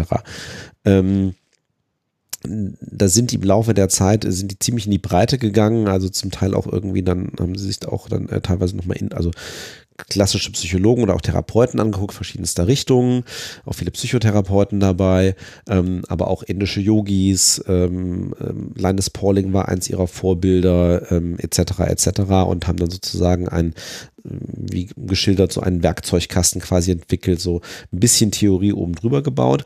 Aber das ist schon das Problem, ähm, komplett unwissenschaftlich. Es gibt eigentlich kein geschlossenes Theoriengebäude darüber. Ähm, was also irgendwie erklären würde, warum NLP, wie sie das Ganze dann genannt haben, eben dann tatsächlich funktionieren sollte. Und ähm, das Ganze wurde dann insbesondere in den 80ern mit einem erheblichen Marketing äh, Aufwand äh, dann sozusagen auch als äh, das ganz Neue verkauft, mit dem man dann also auch nicht nur tatsächlich in die Therapie geht, sondern wo sich dann eben auch insbesondere im Marketing, im Vertrieb etc. Ähm, man sich dann eben in Fortbildungen dann irgendwelche Tools drauf tun kann, mit denen man also andere Menschen ganz toll irgendwie beeinflussen kann. Jetzt mal platt gesagt. Ähm, das Ganze, wie das in solchen äh, Fällen dann auch gerne gemacht wird. Natürlich ist NLP als Begriff geschützt. Natürlich, wenn man da eine Ausbildung machen will, dann gibt es entsprechende Kurse, die auch entsprechend teuer sind, etc. etc. Äh, die Kurzfassung ist, ähm, NLP ist, dahinter steht keine wissenschaftliche Theorie. Ähm, und wie wir gerade auch vor der Pause gesagt haben, äh, es ist auch nicht so, dass es irgendwie an Forschung mangeln würde. Man hat sich dann durchaus so einigen Konzepten oder auch Werkzeugen von NLP angenommen, ähm, hat die auch wissenschaftlich untersucht und festgestellt. Ähm, bis jetzt gibt es eigentlich nichts, was also Mendler und Grinder da irgendwie zusammengebaut haben, was also irgendeiner wissenschaftlichen Überprüfung standhalten würde, dass es denn tatsächlich verlässlich funktioniert. Und ähm, das ist, glaube ich, alles, was man ähm, dazu sagen muss. Ähm, was Jens dann so ein bisschen angekreidet hatte, wir hatten damals halt so ein bisschen flapsig gesagt, na ja, ähm, die haben ziemlich viele alten Weine in neuen Schläuchen verkauft, eben Konzepte, die vorher schon da waren, zusammengebaut. Ähm, nun kann es natürlich sein, dass alter Wein auch ähm, durchaus jetzt nicht falsch ist. Also der kann ja auch durchaus funktionieren und ganz gut schmecken. Mhm. Ähm, ähm, Erwärmt und als Glühwein derzeit stark unter das Volk gebracht. Genau. Oh ähm, ja, der ist so richtig alt auf dem Weihnachten. ja. ähm, ist halt bei NLP nicht der Fall. Also hat sich tatsächlich eben auch, äh, obwohl da einige Ideen dabei waren, wo gesagt oh, das klingt eigentlich ganz spannend. Ähm, das Schöne ist, einige von den Ideen kann man wunderbar überprüfen, hat sich herausgestellt, funktioniert aber nun mal leider nicht. Und ähm, ja, es wurden dann auch noch so ein paar äh, schöne Anekdoten am Rande erwähnt. Also auch die beiden Gründer haben sich dann irgendwann mal heftigst zerstritten. Ähm, die haben sich dann aber so um, ums Jahr 2000 herum dann doch wieder geeinigt, weil ähm, eben doch relativ viel Geld in dieser ganzen Geschichte auch drin steckt. Äh, sind jetzt beide sozusagen mit ihren individuellen ähm, äh, Flavors da von NLP, also auch nach wie vor irgendwie am Markt unterwegs. Ähm, wobei also unter anderem Herr Bendler, also auch was seine äh, persönliche Historie angeht, äh, jetzt glaube ich nicht unbedingt äh, der äh, in der Persönlichkeit die der stabilste ist. Also äh, äh, abgesehen von diversen ähm, Episoden, wo er also verhaftet wurde wegen Drogenabhängigkeit und dann mal wieder Gewaltausbrüchen etc. Er stand auch mal wegen, äh, wegen Mordverdachtes vor Gericht, ähm, wurde freigesprochen, muss man dazu sagen. Der Fall ist bis heute ungeklärt. Ähm, alles so ein bisschen schwierig, aber auch, äh, wo dann durchaus dann mal so aus der einen oder anderen Richtung die hämische Bemerkung kommt, so, naja, ähm, also ähm, selber haben seine Methoden dann anscheinend dann irgendwie an manchen Stellen doch nicht so ganz geholfen. Ähm, gut, das ist dann immer so, ne? Äh, äh, Argument ad hominem. Wollte gerade sagen, ne? also die Theorie genau. hätte ja trotzdem stimmen können. Die Theorie hätte ja trotzdem stimmen können, auch wenn er ein Schweinehund ist. Ähm, passt nun leider beides eben nicht zusammen. Also ähm, ist aber extrem hartnäckig, ähm, äh, gibt es in, in allen Variationen überall äh, Unternehmen, äh, die total darauf abfahren, dass ihre Personalmitarbeiter, ähm, die für die Personalentwicklung zuständig sind, NLP benutzen sollen, dass äh, zu Trainern ausgebildet werden.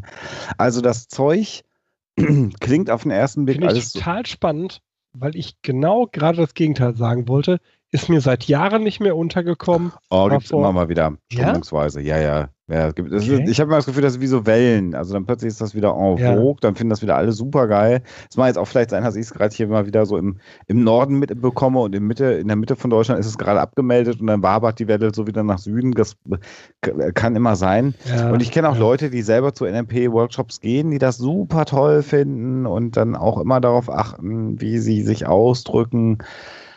Und Ah, Sachen das, verankern. ja, die dann einem so ganz theatralisch auf die Schulter packen.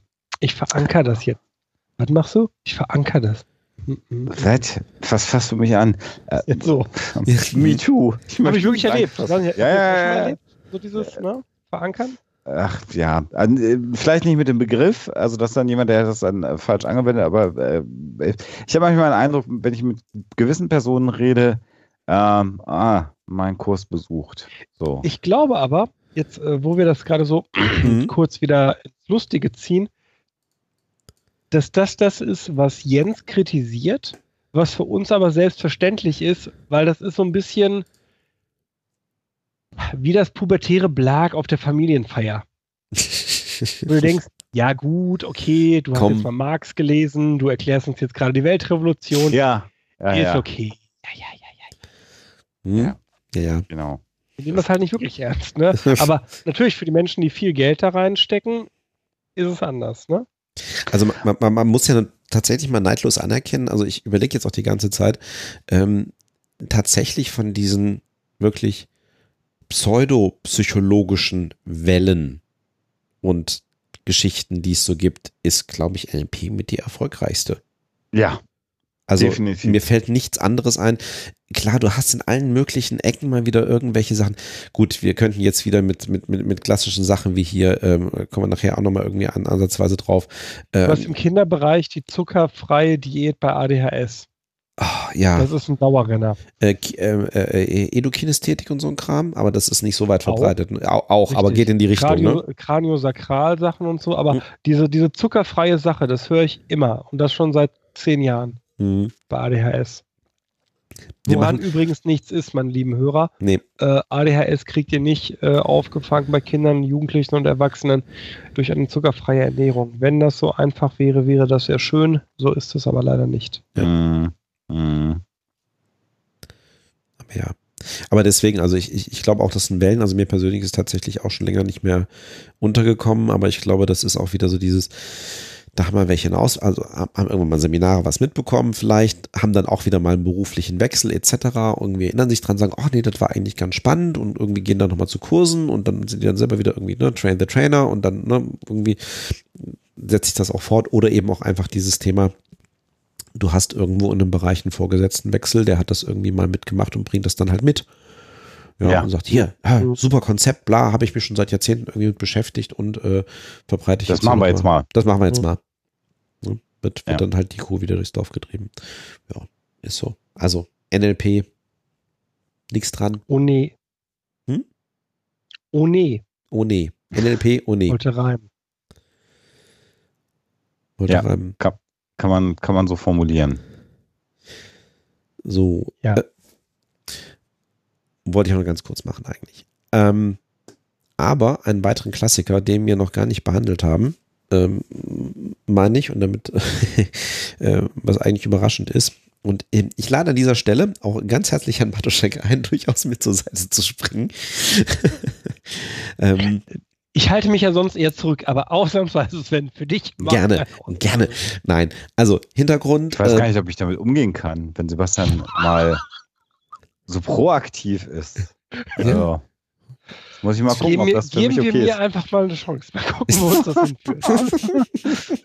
Ich rufe mal gerade deine Frau auf ihrem Handy an und sag, sie soll dir mal dringend einen Kaffee bringen. Du kannst gar nicht mehr reden, Mann. doch, doch. Das täuscht. Ja, wir hatten das mit der Selbstreflexion.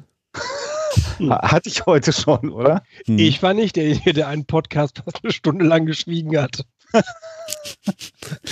Hm, wer war das noch? Hm. Äh, Sven, Nein, ein Hörer hatte gefragt, ähm, C.G. Jung würde mich interessieren. Und da kam die, ja. Und da kamen die schönen Fragen, ist der wissenschaftlich noch relevant? Wie genau war sein Verhältnis zur Mystik? Wollte er Mythen die Banken oder beziehen sich Esoteriker zu Recht auf ihn? So. Da muss ich gestehen, ich habe mich dann erstmal irgendwie reingewühlt, so, ja, jung. Also, was wir Psychologen. Kam, kam ja, mal vor, irgendwie. Genau. Was wir aus dem Studium halt mitgenommen haben, ist dieses Thema, also da muss man auch immer wieder sagen, liebe Leute, also liebe Laien, Psychologie ist nicht gleich Psychoanalyse und man macht dann irgendwie im Psychologiestudium jetzt auch nicht irgendwie acht oder neun Semester Freud. Ähm, was man halt irgendwie zum weiß. Glück. Zum Glück. Psychoanal Psychoanalyse ist eine Geschichte, äh, ist äh, irgendwie Psychologie, also wissenschaftshistorisch eine, eine Geschichte voller Irrtümer. Eine Geschichte voller Irrtümer. Mit einer extrem kleinen Stichprobe vor allen Dingen. Oh ja. ja. Und ähm, wo immer gesagt wurde, okay, ähm, Freud, Jung, Adler sind irgendwie so die drei Namen, die man eigentlich verbindet. Und das Interessante ist eigentlich, dass selbst irgendwie aus dem Studium heraus, ähm, Freud macht man da noch ein bisschen stärker, weil der hat halt irgendwie mit allem angefangen und der hat die wesentlichen Konzepte der frühen Psychoanalyse irgendwie entwickelt. Adler macht man vielleicht dann noch mehr, weil ähm, Adler sehr stark dann eben auch Einflüsse auf die pädagogische Psychologie hatte. Ähm, Wer ist denn nochmal Orgon? Nee, nein, das. Oh Gott, wer war das denn nochmal? Äh, Wie heißt er denn? Mal ernsthaft. Orgon waren auch die Orgoniten. Also ich meine, das ist doch eher jetzt der ganz andere Bereich, oder? Nein, nein, nein. Ja, ich weiß, wie du Reich, meinst. Wilhelm Reich, Reich. Wilhelm Reich. Wilhelm Reich. Reich. Reich. Ja, Ja, ja, ja. genau. Reich und Orgonenergie. Ja. Äh, genau. Nee, aber tatsächlich von den klassischen drei Psychoanalytikern irgendwie, also wie gesagt, Adler begegnet man vielleicht noch irgendwie so pädagogische Psychologie, weil er eben auch irgendwie ähm, ne, mit Kindern einiges gemacht hat, irgendwie was psychologische Theorien angeht, etc. oder auch eben kindliche Entwicklung nochmal in eine andere Richtung gedreht hat als Freud. Und Jung tatsächlich wird immer so, pff, ja, mit Mystik und bla, sonst irgendwie kollektives, Unbewusstes und noch immer verbunden. Jung, mal ganz platt, 1875 geboren in der Schweiz, aber der Großvater kam ursprünglich aus Mainz ähm, und der war Mediziner und Jungs Vater war Pfarrer. Damit hat man eigentlich schon so zwei Themen, die ihn, nee, ehrlich, die zwei Themen, die ihn extrem stark geprägt haben. Also er, se- Jung selber hat Medizin studiert und sein Vater war unter anderem aber auch Seelsorger als Pfarrer in der Irrenanstalt in Basel. Und ähm, da kam auch das Interesse irgendwie auf äh, von Jung und hat sich eben relativ schnell dann auch in Richtung Psychiatrie damals spezialisiert, hatte aber eben parallel dazu ein extrem starkes Interesse schon als Jugendlicher an Spiritismus. Er hatte eine Cousine, die selber Seancen gemacht hat regelmäßig. Ähm, auch die ersten Veröffentlichungen, die er rausgebracht hat, waren zu okkulten Phänomenen. Wobei eben das Besondere ist, dass er okkulte Phänomene als Aspekte ansah, die wirklich zu einer Persönlichkeit gehören. Damit kommen wir so ein bisschen auf die Frage. Also da ging es jetzt nicht um die Banken, sondern er hat einfach versucht, wie passt das, diese Wahrnehmung oder diese in Anführungsstrichen Fähigkeiten, die er bei manchen Menschen gesehen hat, wie passt das sozusagen mit äh, der allgemeinen Psychologie zusammen? Und äh, er war dann so mit den damaligen psychiatrischen Methoden oder auch Forschungsansätzen nicht so ganz zufrieden. Das eine war eben sehr stark medizinisch, also wirklich Gewebeproben des Gehirns etc. einerseits. Ähm, da hat er jetzt irgendwie nicht viel drin gesehen und das ihn weitergebracht hat. Andererseits war die Hypnose halt ein großes Thema, was eben damals äh, auch die Runde gemacht hat. Und da war er jetzt auch nicht so hundertprozentig von überzeugt, dass die allein jetzt also auch Menschen mit psychischen Problemen weiterbringt. Und ähm, Wilhelm Wundt, also einer von den, der große experimentelle frühe Psychologe eigentlich, ähm, hatte eben auch schon mit Techniken gearbeitet, wo es einfach um Assoziationen ging. Und darauf ist dann Jung angesprungen, hat gesagt, oh, da könnte man vielleicht was draus machen, so als diagnostisches und therapeutisches Instrument. Ich lasse Menschen eben assoziieren. Nicht ganz frei, wie Freud das gemacht hat in der Therapie, sondern quasi hat angefangen, Themen oder Bilder vorzugeben und eben zu gucken, was assoziieren Menschen mit verschiedenen psychischen Störungen eben damit und kann ich, kann ich denen sozusagen helfen äh, auf Basis dieser, dieser Muster, die sich daraus ergeben. Und hat damit dann auch letztendlich habilitiert. Ja, zwischendurch hat er dann mal reich geheiratet. Damit war er dann äh, finanziell erstmal Also unabhängig. nicht Wilhelm Reich. Der hat Wilhelm Reich geheiratet?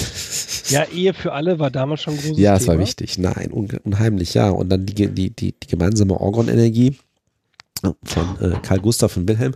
Nein, ähm, also er war finanziell unabhängig, er konnte sich also ganz seine Forschung hingeben, beziehungsweise hat natürlich auch Privatpraxis, eine Privatpraxis aufgemacht, die, ähm, wo er aber jetzt nicht irgendwie äh, stark darauf angewiesen war, dass er da also sehr viele Patienten auch hatte. Und ähm, hat eben dann auch irgendwann Freud entdeckt äh, als möglichen verwandten Geist. Und die haben dann also angefangen, erstmal einen regen Briefwechsel zu führen und haben sich dann so 1907 das erste Mal getroffen. Freud war richtig happy, dass äh, Karl Gustav Jung da war, weil ähm, zum einen Jung war halt gläubiger Christ, gesagt auch Sohn eines Pfarrers. Ähm, das war das eine Thema, dass Jung halt, also das ähm, Freud als Jude immer so ein bisschen auch das Problem hatte, die meisten seiner Schüler und der engere Kreis um waren auch alles Juden und die Psychoanalyse bekam so ein bisschen, äh, wurde auch so ein bisschen angesehen, naja, das ist halt irgendwie eine, Mediz eine jüdische Medizin in Anführungsstrichen und da war jetzt tatsächlich ein gläubiger Christ, der eben auch irgendwie Interesse an der Psychoanalyse hatte. Fand Freud also irgendwie super. Ähm, und er hat in Jung auch sehr schnell seinen Zitat Kronprinzen gesehen. Ähm, also Freud war damals schon über 50, Jung war gerade Anfang 30. Freud dachte so, hm, der interessiert sich und so, das könnte mal irgendwie hier so mein Nachfolger werden, der also meine Forschung wesentlich vorantreibt, wenn er sich da irgendwie so eingearbeitet hat. Dabei gab es aber nur leider zwei Probleme. Also zum einen akzeptierte Jung Freud Sexualtheorie nicht.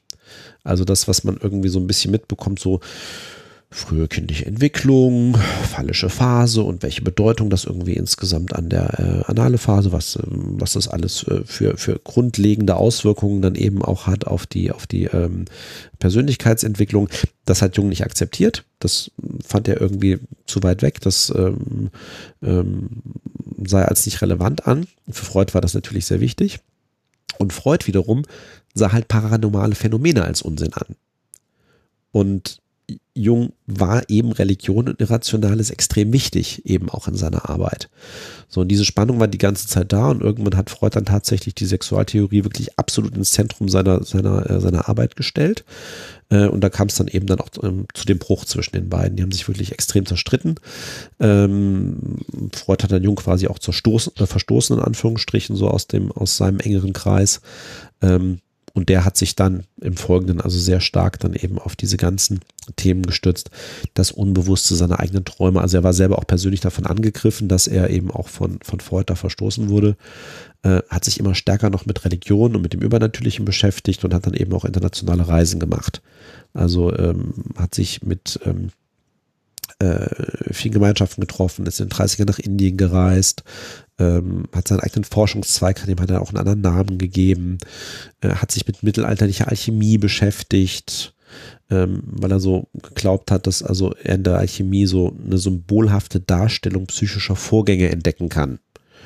Und mit Astrologie hat er sich beschäftigt und so weiter und so weiter. Und ähm, jetzt muss man sagen, von wegen ist, ist er auch heute wissenschaftlich noch bedeutsam. Jung hatte selber in der Psychologie kaum äh, nachhaltige Schüler. Natürlich gab es dann Jungsche Psychoanalytiker gibt es natürlich noch heute, aber tatsächlich im wissenschaftlichen Kontext gab es eigentlich nach Jung in diesem Zweig niemanden so richtig, äh, der da noch einen großen Einfluss hatte. Also Jung selber hatte mit seinen Konzepten einen gewissen Einfluss, aber eigentlich nicht in der Psychologie und nicht in der, in, in der wissenschaftlichen Forschung. Ähm, Einige seiner Konzepte sind heute namentlich noch in Verwendung. Also wenn wir über Komplexe reden oder wenn wir über Introversion Extraversion reden, dann sind das Begriffe, die Jung im Wesentlichen als erster auch benutzt hat. Die werden aber zum Teil heute komplett anders wissenschaftlich mhm. unterfüttert. Die werden gar nicht mehr eigentlich in dem, äh, in der Bedeutung benutzt, die Jung denen ursprünglich mal gegeben hat. Und Jung hatte eben auch ein Persönlichkeitsmodell entwickelt und darüber hatten wir auch schon mal in der vorherigen Sendung gesprochen. Das lebt halt unter anderem in diesem MBTI fort, also in diesem Myers-Briggs-Typenindikator. Also das, was eben aus diesem quasi, das ist aber auch kein wissenschaftliches Instrument. Also das ist halt ein Selbstbeschreibungsfragebogen auf Basis von Jungs Theorien. Ähm, Jung hat halt ein Persönlichkeitsmodell mal entwickelt, wo dann eben acht Typen drin vorkamen und dieser MBTI misst in Anführungsstrichen dann halt, wo man sich sozusagen in diesem Jungsch Modell wiederfinden würde nach seinen eigenen Aussagen.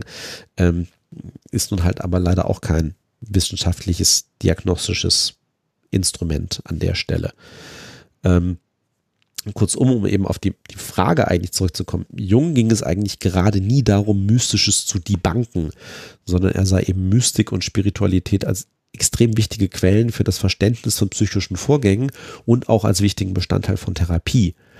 Und ähm, diese Verbindung zu diesen Themen und den mythischen Themen ähm, machen eben auch Jungschriften daher auch heute noch, also 100 Jahre später, zu einer Fundgrube tatsächlich auch für Esoteriker, aber relativ wenig für wissenschaftlich arbeitende Psychologen. Wo Jung einen entsprechenden Einfluss hatte, das war dieses ganze, diese ganze Schnittstelle ähm, Religionsgeschichte, Religionspsychologie, ähm, weil er schon natürlich sehr stark äh, auch über den Tellerrand hinaus geguckt hat, ähm, ähm, wie, wie sieht Spiritualität, wie sieht Mystik in unterschiedlichen Glaubenssystemen äh, aus, ähm, was gibt es da für gemeinsame Nenner, wie gesagt, also Archetypen ist ja. So, ich warte, ich warte die ganze Zeit, Zeit auf, die Archetypen. Ja, genau, ja, ja. Also also was, was, was, äh, was man heute sozusagen begrifflicher auch noch mit Jung verbindet, sind die Archetypen und so das kollektive Unbewusste. Ähm, wobei, wenn man sich anfängt, da irgendwie einzulesen, das auch irgendwie ich extrem schwer zu verstehen finde, was er genau damit meinte. Das finde ich nicht. Nee? Also äh, Archetype und äh, Unbewusstsein, heißt das Buch so? Und Archetype und Unbewusste? Das Unbewusste und der Archetyp, irgendwie so heißt mhm. dieses Buch von Jung. Das habe ich, glaube ich, zweimal gelesen. Ähm, ich finde spannend den Zungenschlag, den halt Jung macht. Allerdings jetzt nicht, ähm, vielleicht ganz direkt sagen, äh, nicht, nicht wissenschaftlich, sondern eher wissenschaftshistorisch gesehen, hin zur Märchenforschung. Da habe ich mich mit äh, Alexa seinerzeit halt auch ausgetauscht, weil Jung ja ähm, Archetypen definiert also sagt, es gibt so gewisse Grundtypen, die sich durch alle Gesellschaften durchziehen, zum Beispiel irgendwie äh, der Eremit, der Held und so weiter. Star Wars.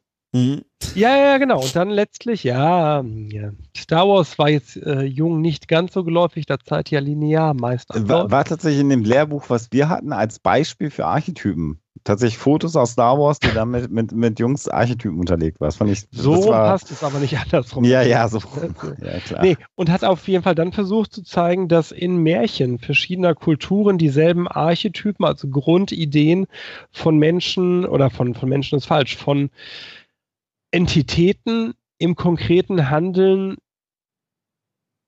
spezifizierter Persönlichkeiten vorkommen, was Jung interpretiert hat als Beleg für die Existenz eines kollektiven Unbewusstseins.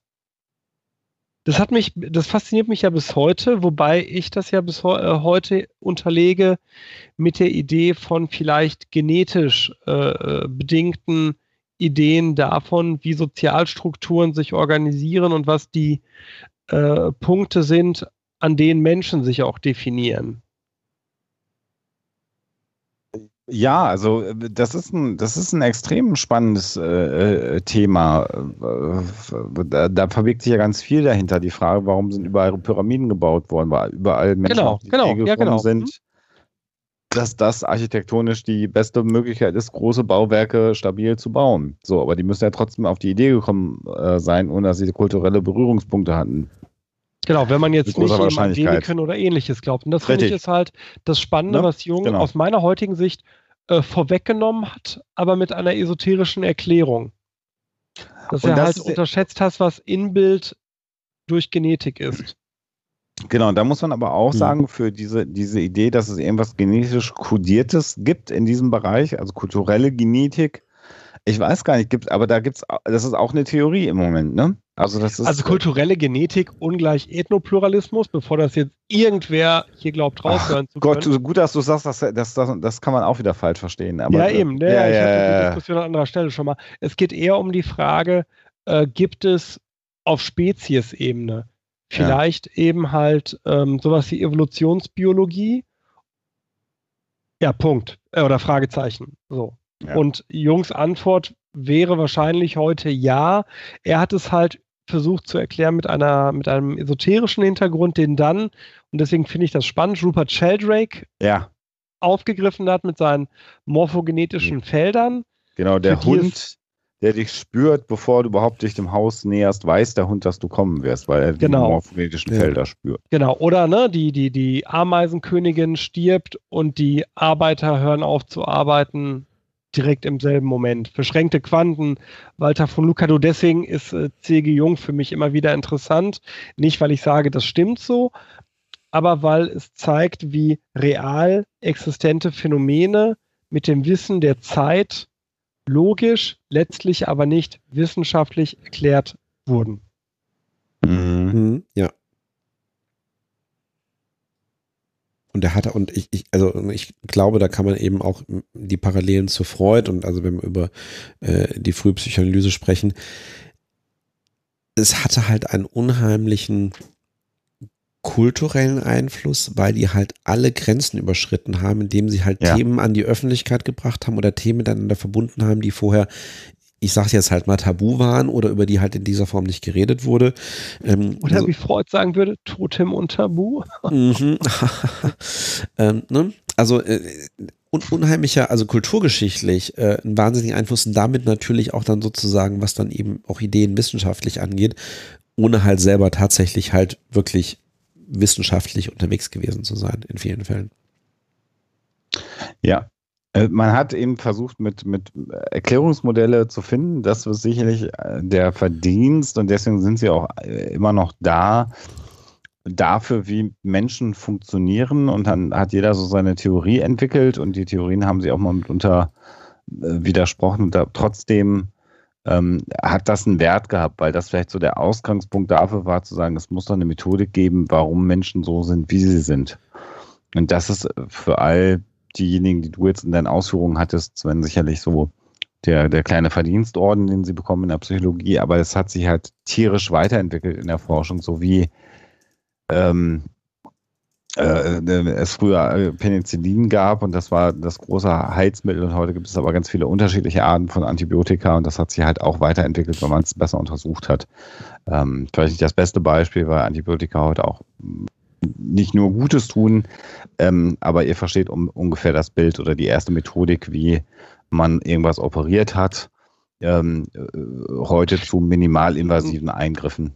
Ein gutes Bild ist vielleicht das Ausbrennen von Wunden im äh, Spätmittelalter, in der frühen Neuzeit. Schön. Wo ja. man merkte, ja. ähm, äh, äh, irgendwas ist da. Es funktioniert. Wir wissen nicht so genau was. Es, es funktioniert. Es führte leider aus heutiger Sicht zu viel mehr Toten als die Sepsis oder als die äh, normale Infektion als sich, also das Ausbrennen der Wunden, fühlte viel öfter zu einer Blutvergiftung, als es sonst eine Blutvergiftung gegeben hätte. Aber der, der erste Stein war vielleicht gelegt, um sich in eine wissenschaftliche Richtung, Protowissenschaft, äh, hätte das äh, Marcel mhm. Dreckmann genannt, äh, Protowissenschaft äh, ja. zu generieren. Genau. Ja. So viel zu jung. Also, Frage kam auch noch bei Chat. War, hat er nun Esoterik untersucht oder war er selber Esoteriker? Ähm, ja, Jung war Esoteriker, also aus heutiger Sicht. Aus heutiger Sicht, ne? Ja, er selber genau. würde das natürlich nicht von sich behaupten. Genau, genau. So wie Isaac Newton aus heutiger Sicht Esoteriker war. Genau. Auch. Auch. Nicht nur, aber auch. Genau. Hat auch ein bisschen wissenschaftlich gearbeitet. Aus heutiger Sicht. Aus heutiger Sicht. In der damaligen Zeit war das alles eins. Ja. Und der war, glaube so ich, ein ziemliches Arschloch. Also ich habe das, ich habe das ja? Buch. Ja, ja, ich, ja, ja, ja, ja. Inwiefern? Das höre ich gerade zum ersten Mal. Nee, von, also von der Persönlichkeit her, also, ähm, ähm, hat, hat, hat nicht auch irgendwie Florian Freistedt ein Buch noch irgendwie geschrieben? Ich wusste, also das habe ich aber nicht gelesen. Ich wusste, aber hat es aber vorher schon aus einigen so äh, halbhistorischen. Also auch im, im, im Album ste äh, im äh, Schrank stehen und das steht auf dem Cover drauf? Nee, also ich weiß, er, glaube ich, ein, ein, ein, Buch über Newton geschrieben hat, aber ähm, und was, glaube ich, auch eine ähnliche Aussage macht, ähm, wie ich mal mitbekommen habe, ohne es selber gelesen zu haben. Aber äh, ich habe tatsächlich vorher schon einige, einige Abhandlungen gelesen, wo irgendwie äh, durchaus durchkam, dass er jetzt, glaube ich, kein besonders netter Zeitgenosse war und auch dieser klassische Streit äh, äh, Newton und Leibniz etc., also ähm, so von wegen sich die äh, in dem Fall, glaube ich, war es tatsächlich irgendwie eine Parallelentwicklung, aber äh, sich äh, die wissenschaftlichen Erkenntnisse anderer zu eigen zu machen. äh, und unter dem Eigennamen zu verkaufen, ähm, war wohl bei ihm häufiger der Fall. Das naja, auch das hat der Markt geregelt, äh, geregelt. Einen Newton-Keks gibt es nicht. Ich wollte aber gerade sagen, das ist ein Verfahren, was Herr Bartoschek ja sehr gut kennt. Er hat er ja heute schon mehrfach angekündigt, dass er also definitiv mehrere Sprüche einfach zu seinem eigenen Spruch dann machen wird. Also das wäre Newton-esque quasi. Ja, oder hier, wie heißt denn der Typ, den ich überhaupt nicht leiden kann, das Name ich gerade, das ist ganz peinlich. Tesla und Ach so, Edison. Edison, genau, das ist ja der Patentklauer ja, ja. vor dem Herren. Gut, das ist ja auch in Big Bang Theory thematisiert worden, damit ist es wissenschaftlich belegt, genau. dass da Edison also ein Arschloch war und Tesla war cool. Genau. Leider aber auch psychisch krank, ne? Zwanghaft. Edison. Ja, und, und am Ende auch, auch ja, mit merkwürdigen Vorstellungen von der Realität dann irgendwann Tesla, ne? Muss man auch mal sagen. Ja, ja, ja. Klar. Ja, ja. Also so ganz furchtbar waren die beide nicht. Ja. Ach ja. Aber lieber hätte ich mich an einem Abend mit Tesla besoffen als mit Edison. Das stimmt, ja. Das mag sein, wir werden es natürlich nicht wissen, weil wir es natürlich nicht, es ist eine Meinung, die wir weil haben. Weil wir alle keinen Alkohol trinken. Das so ist, ist es. Ja. So ist es, ja. Nur Wasser. Bei der Gelegenheit, warte mal, warte mal. Das perlt. Moment. So. Wie war das mit Atmo? Das ist auch schön, dass ihr beide so irgendwelche teuren Whisky trinkt und ich trinke nein, nein, nein, schöne ich, ich Dose trinke, Bier. Ich muss jetzt gestehen, ich trinke einen halbtrockenen Weißwein. Ähm, oh mein Gott, einen halbtrockenen Sven. Nein. geworden? Nein.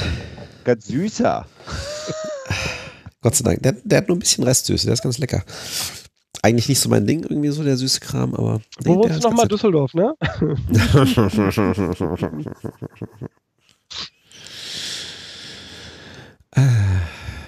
Ja, wie kriegen wir da jetzt wie die machen Kurve? Wir weiter, Sven? Wie kriegen wir da jetzt die Kurve?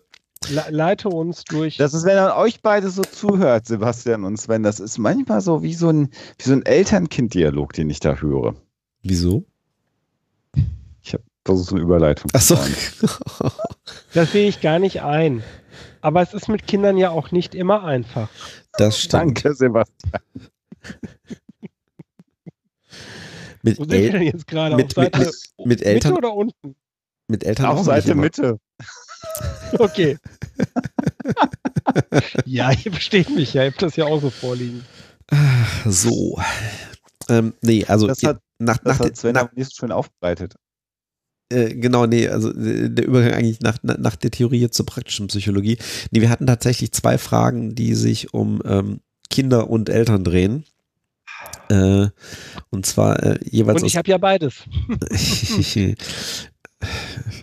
Haben das nicht viele von uns? Ähm, Zwei Drittel.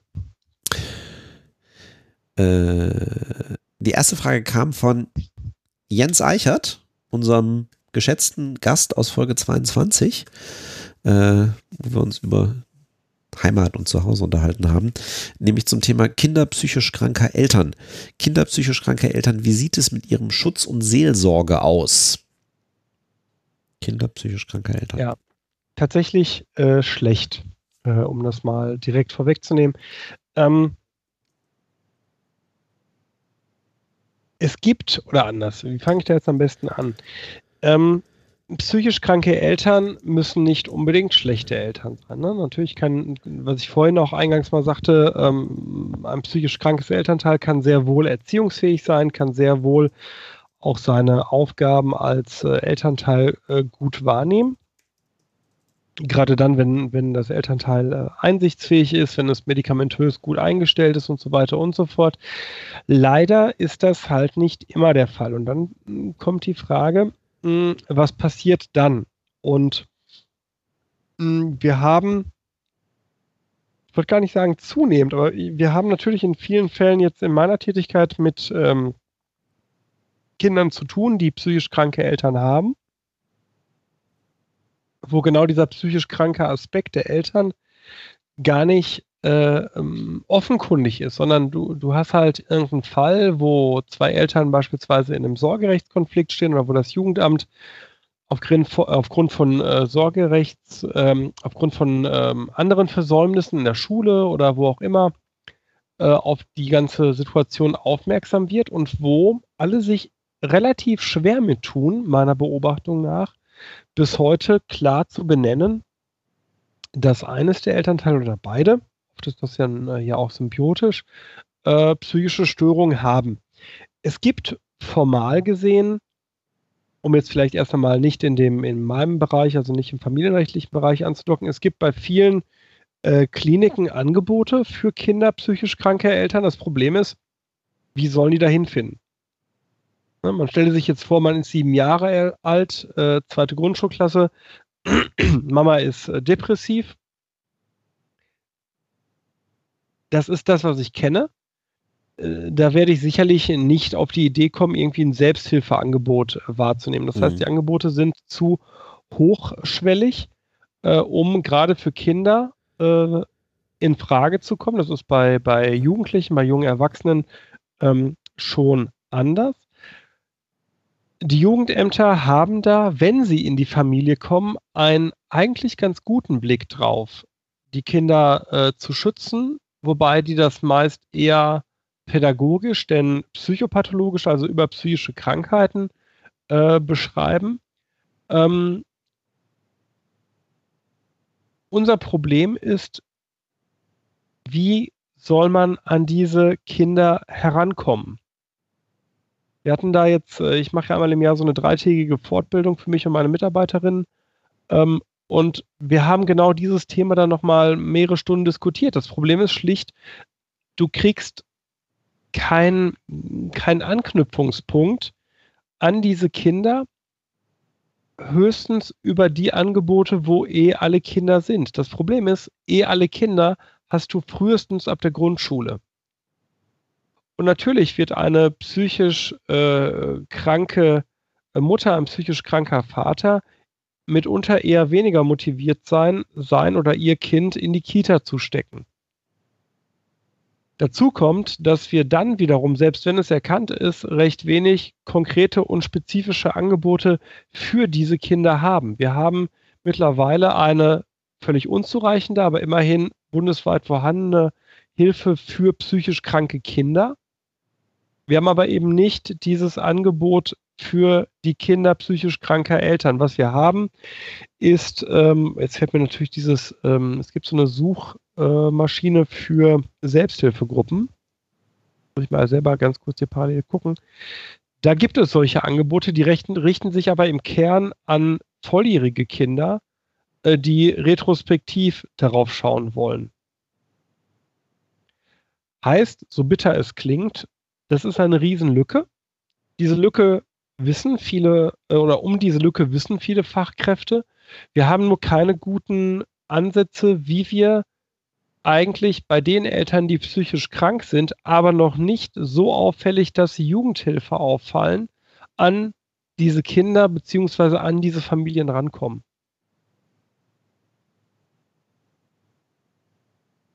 Ich habe kein schönes Happy End. Das ist leider so. Äh, meinst du Narcos? Äh, ja, genau. Ja. Warte. Narcos Day ist äh, nationale Kontakt- und Informationsstelle zur Anregung und Unterstützung von Selbsthilfe. Kannst du es mal eben in den, genau. Ja, ja habe ich in den Chat geschrieben. Ja, genau. Mhm. Ja.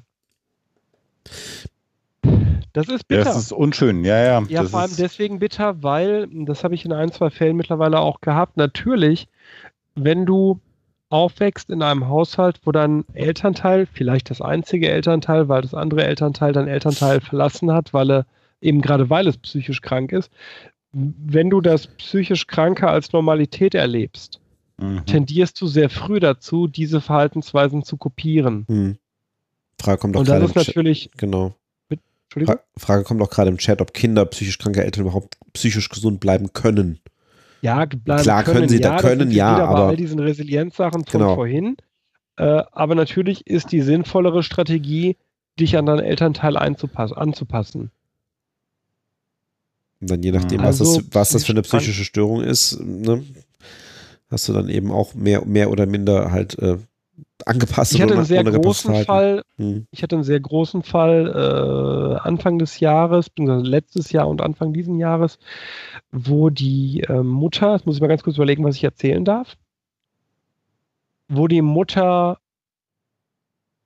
eine wahrscheinlich wahnhaft schizophrene Störung hatte die einherging mit einem großen Ausmaß an Lügen, wo es aber durchaus auch zu körperlich übergriffigem Handeln kam, aus guter Absicht zwar, aber eben doch übergriffig, sprich die Mutter hat ähm, die, äh, die Scheide und die, die, die, die, die nachgelagerten ähm, Sachen bei der Tochter mehrfach untersucht, weil sie eben glaubte, dass ihr dort Gefahr droht und hat äh, eigentlich über Jahre äh, gelogen und die Tochter hat dieses lügenhafte Verhalten und diese hohen mh, mm, körperlichen Krankheiten, die die Mutter berichtet hat, ohne sie zu haben, auch übernommen.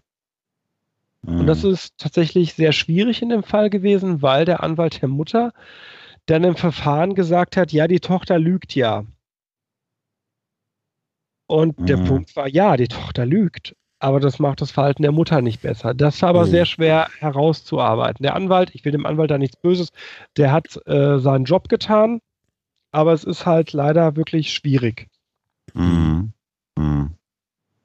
Dann sehe ich hier gerade, wie ist das mit dem Decken psychischer Krankheiten gegenüber dem Jugendamt. Ähm, ist das nur in Filmen spannend? Ja, aber ich, ich, komm, ich tue mir immer schwer mit dem, was spannend oder so ist. Also ich kann sagen, das gibt es.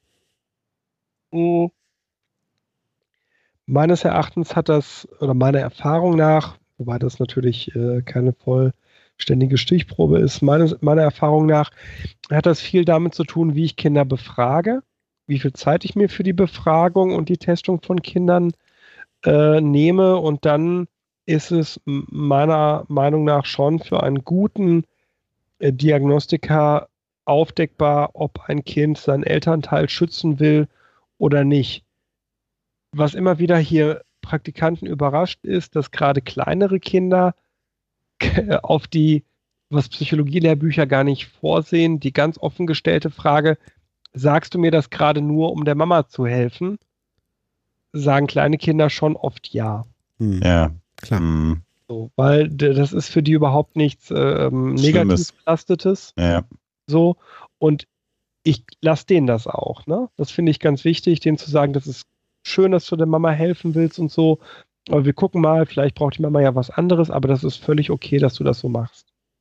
Ja. Das, ja. Äh, da finde ich, ähm, das würde jetzt zu weit führen. Ich, ich habe so ein, ja, ich, ich, ich deute es mal an. Ich finde, ähm, Kinder sind immer aus der Schusslinie zu nehmen, auch wenn ihr Verhalten falsch ist. Ja. Je älter sie werden, ändert sich das. Aber bei Kindern, also unter zwölf, äh, finde ich, ähm, sollten wir äh, die Kinder halt Kinder in dem Sinne sein lassen, dass man ihnen äh, die Verantwortung oder Schuld für ihr Verhalten ein großes Stück weit abnimmt. Hm. Ja, sicherlich richtig. Das bringt uns eigentlich auch direkt zum nächsten Thema. Ähm, der, der Fragesteller ist auch im Chat. Äh, ich glaube, die Fragestellerin äh, hört zu und äh, sollte nicht so viel Sims spielen. Ähm, ähm, äh, und zwar Frage zu Pflegekindern. Da wir bald Pflegekinder aufnehmen wollen und wir fest damit rechnen, dass die Kleinen nie komplett unbeschadet bei uns ankommen, wären wir für alle Tipps rund um kindliche Psyche dankbar. Besonders mit dem Augenmerk darauf, dass wir das jeweilige Kind mitunter nicht lange betreuen, bevor es zu seinen leiblichen Eltern zurückgeht. Wie kann man belastete Kinder in kurzer Zeit stärken, ihnen beim Verarbeiten helfen und gleichzeitig die leiblichen Eltern wertschätzen? Sollen wir das jetzt machen oder sollen wir jetzt nochmal eine zweite Pause einschieben und dann dieses Thema behandeln? Weil wir gerade so wieder uns der Stundenfrist nähern. Ich weiß nicht, wie lange du brauchst, Sebastian. Das wird ein bisschen länger. Das können wir gerne erstmal äh, unterbrechen. Okay. Kurz Päuschen und Aber dann vielleicht ganz kurz, dass äh, der, weil, weil die Person ja auch im Chat ist, äh, ganz kurze Rückfrage, zwei Sachen, die könnt ihr mir eben beantworten. Erstens, seid ihr eine Bereitschaftspflegefamilie oder eine äh, Pflegefamilie nach 33 SGB 8? Und seid ihr bei irgendeinem Träger angegliedert, als zum Beispiel irgendwie die westfälischen Pflegefamilien oder so? Und die Antwort, warum das wichtig ist, gibt es nach der Pause. Genau. Super. Dann bis gleich.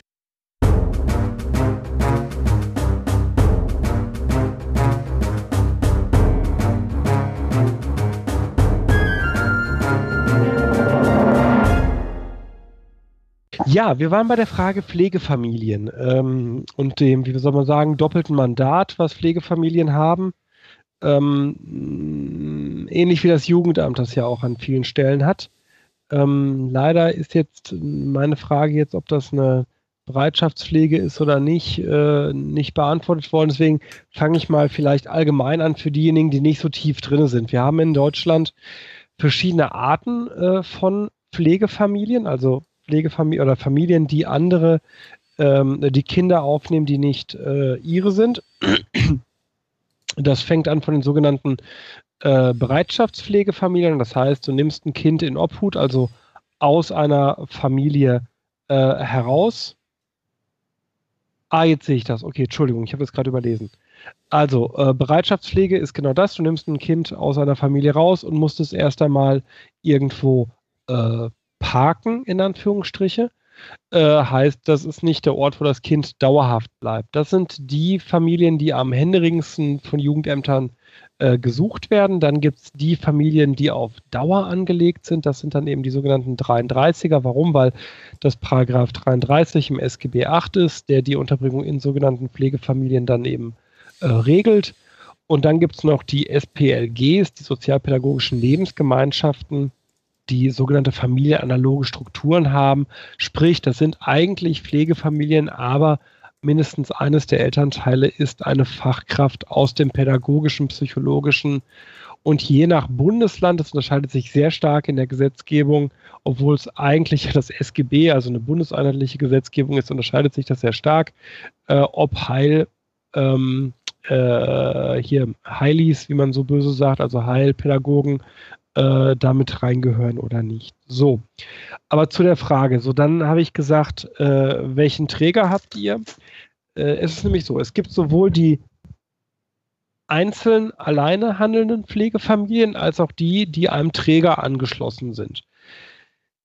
In aller Regel kann ich die oder in aller Regel sind die den Jugendämtern oft lieber, die keinen Träger haben, äh, weil die schneller, flexibler und führbarer sind. Ähm, für die Pflegefamilien selbst sind die, die bei einem Träger sind, aber oft für sich besser, weil da jemand noch mit drauf guckt und so ein Träger mitunter eben Angebote äh, macht wie ähm, Supervision, wie Fachfortbildung. Ich mache zum Beispiel nächste Woche, nächsten Dienstag mache ich was für den äh, SKF und äh, habe letztens was für die westfälischen Pflegeeltern hier in NRW gemacht. Ähm, so, Jetzt hat man also dieses Mandat, dass man zum einen auf die Kinder schaut und zum anderen mit den Kindeseltern kooperieren muss. Ähm, wichtig ist, dass man für sich selber relativ schnell klar kriegt, nach Möglichkeit natürlich immer, ähm, was kann ich, was kann ich nicht. So, ich muss nicht mit den Eltern können. Es ist okay, wenn ich als Pflegefamilie meinen Fokus auf das Kind und das Kindeswohl richte.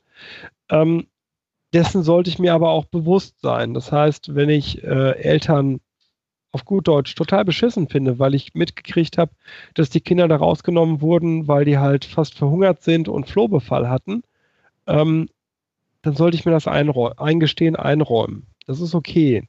Nur ich kann nur dann Sachen professionell aufarbeiten, äh, wenn ich mir dieser Sachen klar bin. Und das ist das, was ich bei, wenn ich etwas bei Pflegefamilien negativ erlebe, was die Minderheit ist, ähm, dann ist es genau das, dass die sich nicht eingestehen, welche Negativgefühle die gegenüber den leiblichen Eltern haben. Ob Kinder mehrheitlich zu den leiblichen Eltern rückgeführt werden, hm, ist so eine Frage auch der äh, Art der Unterbringung. Also sind die Kinder in Obhut genommen worden? Also hat das Jugendamt gesagt, dieses Kind kann hier nicht mehr länger bleiben? Oder hat ein Elternteil beispielsweise gesagt, äh, ich kann gerade nicht, ich brauche eine äh, Auszeit, ich gehe beispielsweise in eine Klinik äh, und muss deswegen die Kinder irgendwo abgeben.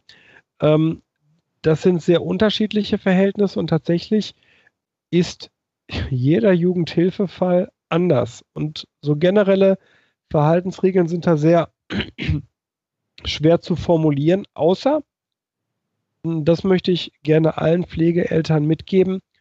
Vergleicht es niemals an eurer Lebenswirklichkeit. Das ist eigentlich immer falsch. Seid ihr noch da? Ja, wir hören fast okay. jetzt zu.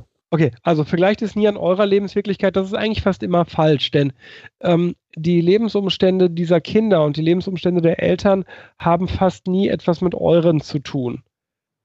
Denn meist kommt ihr Pflegeeltern aus einer gesicherten sozialen Situation, die es euch erlaubt, Kinder aufzunehmen. Das heißt nicht, dass wir Gutachter äh, das äh, gutheißen und rechtfertigen, was die Eltern getan haben, aber unsere Aufgabe ist, uns Erklärungsmodelle zu finden, warum die Eltern das tun, was sie getan haben. Ähm, und wir wissen auch um das Momentum, dass die Kinder bei euch gerade ähm, Bindung und Bezie also Beziehung und Bindung als weitergehendes Konstrukt aufbauen. Und wir wissen auch, dass diese Bindung gerade bei den Bereitschaftspflegefamilien äh, wieder abgebrochen werden wird und dass das eine weitere, ein, ein weiterer Baustein Richtung Traumatisierung ist. Nur, wir haben schlicht keine anderen Möglichkeiten. Ich habe mich oft mit Pflegekinderdiensten, also das sind diejenigen im Jugendamt, die die Pflegefamilien oder die Bereitschaftspflegefamilien betreuen, in eine Köppe gehabt. Ähm, die, weil ich immer versuche, als Psychologe, als Gutachter, denen die Bereitschaftspflegefamilien zu klauen, damit die sagen, äh, wir übernehmen jetzt hier die äh, Dauerpflege. Das wollen natürlich die Jugendämter nicht, weil Bereitschaftspflegefamilien äh, mit den härtesten Job haben, ähm, nämlich von heute auf morgen bereitzustehen, um teilweise auch Kinder und Jugendliche mit massivsten Verhaltensauffälligkeiten aufzunehmen. Ja, heißt, letztlich seid ihr immer auf die Beratung, auf den Austausch angewiesen. Ich kann euch da als äh, Podcast, ich muss mal eben gucken, ob ich die Homepage finde, den äh, Kids Podcast empfehlen. Der Betreiber dieses Podcasts ist äh, selber ähm, Pflegefamilie. Genau, da ist er. Ich habe da auch mal sehr ausführlich was erzählt über ähm, den gutachterlichen Prozess und wie so ein gutachterlicher äh, Prozess äh, aussieht. Ähm, ja, hört da mal rein.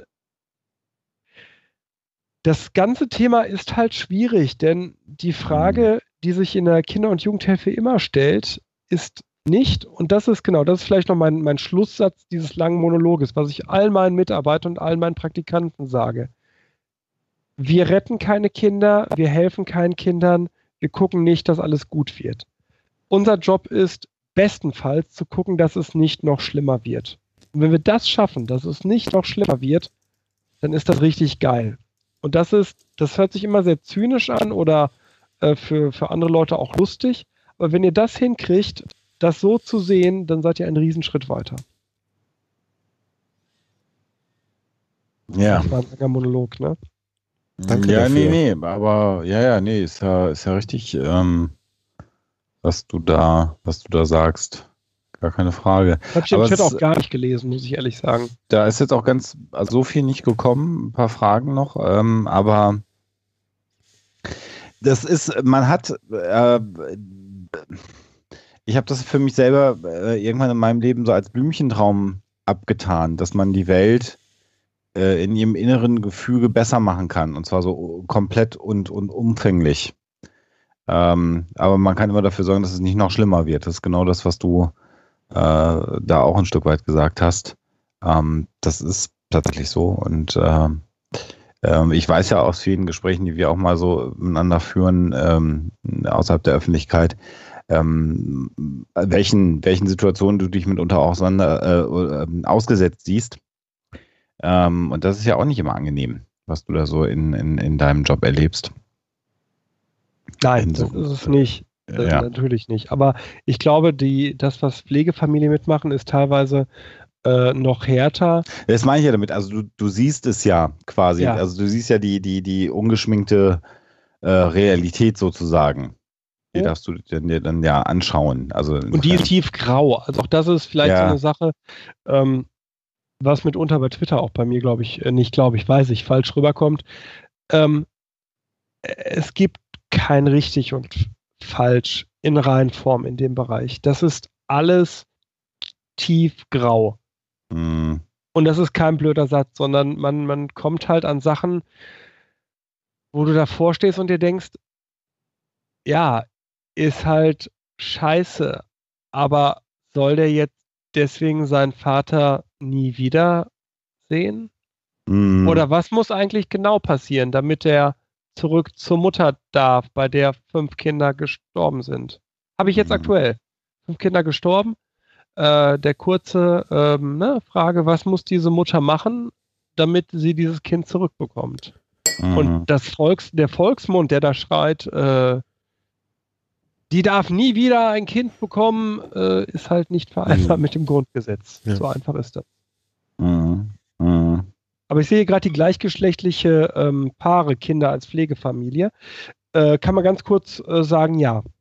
Also gleichgeschlechtliche Paare können, und das ist eine Sache, die ich auch mal Norbert Lammert, dem ehemaligen Bundestagspräsidenten, hier in Bochum äh, an den Kopf geschmissen habe, der mir sagte, gleichgeschlechtliche Paare äh, dürfen keine Kinder adoptieren. Dem habe ich dann halt gefragt, das ist doch verlogen, weil gleichgeschlechtliche Paare können äh, hochproblematische Kinder als Pflegefamilie aufnehmen. Dann sagte er erst zu mir, das stimmt nicht, wo ich sagte, das, das ist doch Blödsinn, was Sie erzählen. Ich erlebe das ja seit Jahren. Ja, dann kennen Sie sich ja besser aus als ich, wo ich sagte, dem scheint äh, so zu so sein. Zu sein. Äh, so, ne? Und dann sagte er, ja, ähm, äh, es gibt aber einen, äh, einen, einen in der Natur begründeten Unterschied, warum homosexuelle Paare keine Kinder adoptieren dürfen. Ähm, das ist in Deutschland ein, aus meiner Sicht eine ganz große Verlogenheit bisher gewesen. Mhm. Ähm, das heißt, du konntest als gleichgeschlechtliches Ehepaar sehr wohl hochproblematische Kinder aufnehmen, aber keine Kinder adoptieren. Und deswegen haben dann äh, Pflegeeltern mitunter diesen Dreisprung gemacht, dass sie also gleichgeschlechtliche Elternpaare Kinder ähm, in Pflege aufgenommen haben und ich glaube nach drei Jahren wirst du laut Bundesverfassungsgericht Urteil den leiblichen Eltern gleichgestellt und kannst sie dann noch adoptieren. Hm. Okay. Äh, fragt nicht nach Sinn, war halt so. Ich denke, ja. das wird jetzt anders sein, aber oder anders werden. Das ist ja das, was, warum ich auch immer wieder sagen, gesagt habe. Ehe für alle schön und gut, aber wir müssen uns fragen, was bedeutet das? Wo mir dann immer wieder gesagt wurde, ja, du bist dagegen. Ich sagte, nein, ich will einfach nur, dass ihr den Scheiß vernünftig ausdefiniert, äh, ja. weil natürlich Fragen im Familienrecht auf uns zurollen. Das ist gut und das ist richtig, dass die Fragen auf uns zurollen, aber ich fände es eigentlich ganz schick, wenn der Gesetzgeber und der, die Kinder- und Jugendhilfe sich Gedanken macht über diese Fragen, bevor dann Kinder davon betroffen sind. Ja. Hm. Verstehe. Auf jeden Fall. Es gab noch eine Frage, nicht ganz zu Pflegeeltern, aber äh, die auch im Chat aufkam. Ich weiß nicht, ob äh, da jemand was weiß. Stimmt das Gerücht, dass viele Scheidungskinder sich selbst die Schuld geben, dass die Eltern sich nicht mehr mögen? Das weiß ich nicht, weil ich nur eine Negativstichprobe kriege.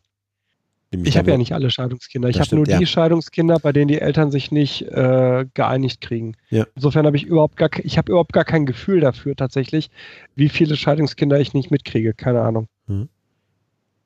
Das mag sein, das, das sind also Dinge, die machen, äh, machen oder, oder klingen so, als ob sie Sinn machen würden, äh, aber keine Ahnung, ob es da eine Ahnung, Studie zu gibt. Genau, also ja, wir können es halt nicht mit, mit, mit nee.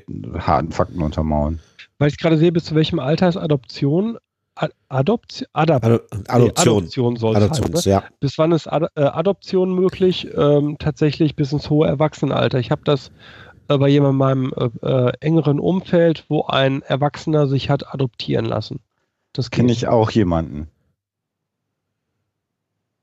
Das wird im Erwachsenenalter meist dann ähm, äh, gemacht äh, wegen Erbschaftsgeschichten. Wird, also so kenne ich das, dass das hm, aus diesem spannend. Grund. In meinem Fall war das aus rein emotionalen Erwägungen. Okay, auch interessant. Ja, ja cool. guck mal. Gibt alles. Ne? Es gibt nichts, was nicht gibt. Ja, cool. ganz offensichtlich. Cool.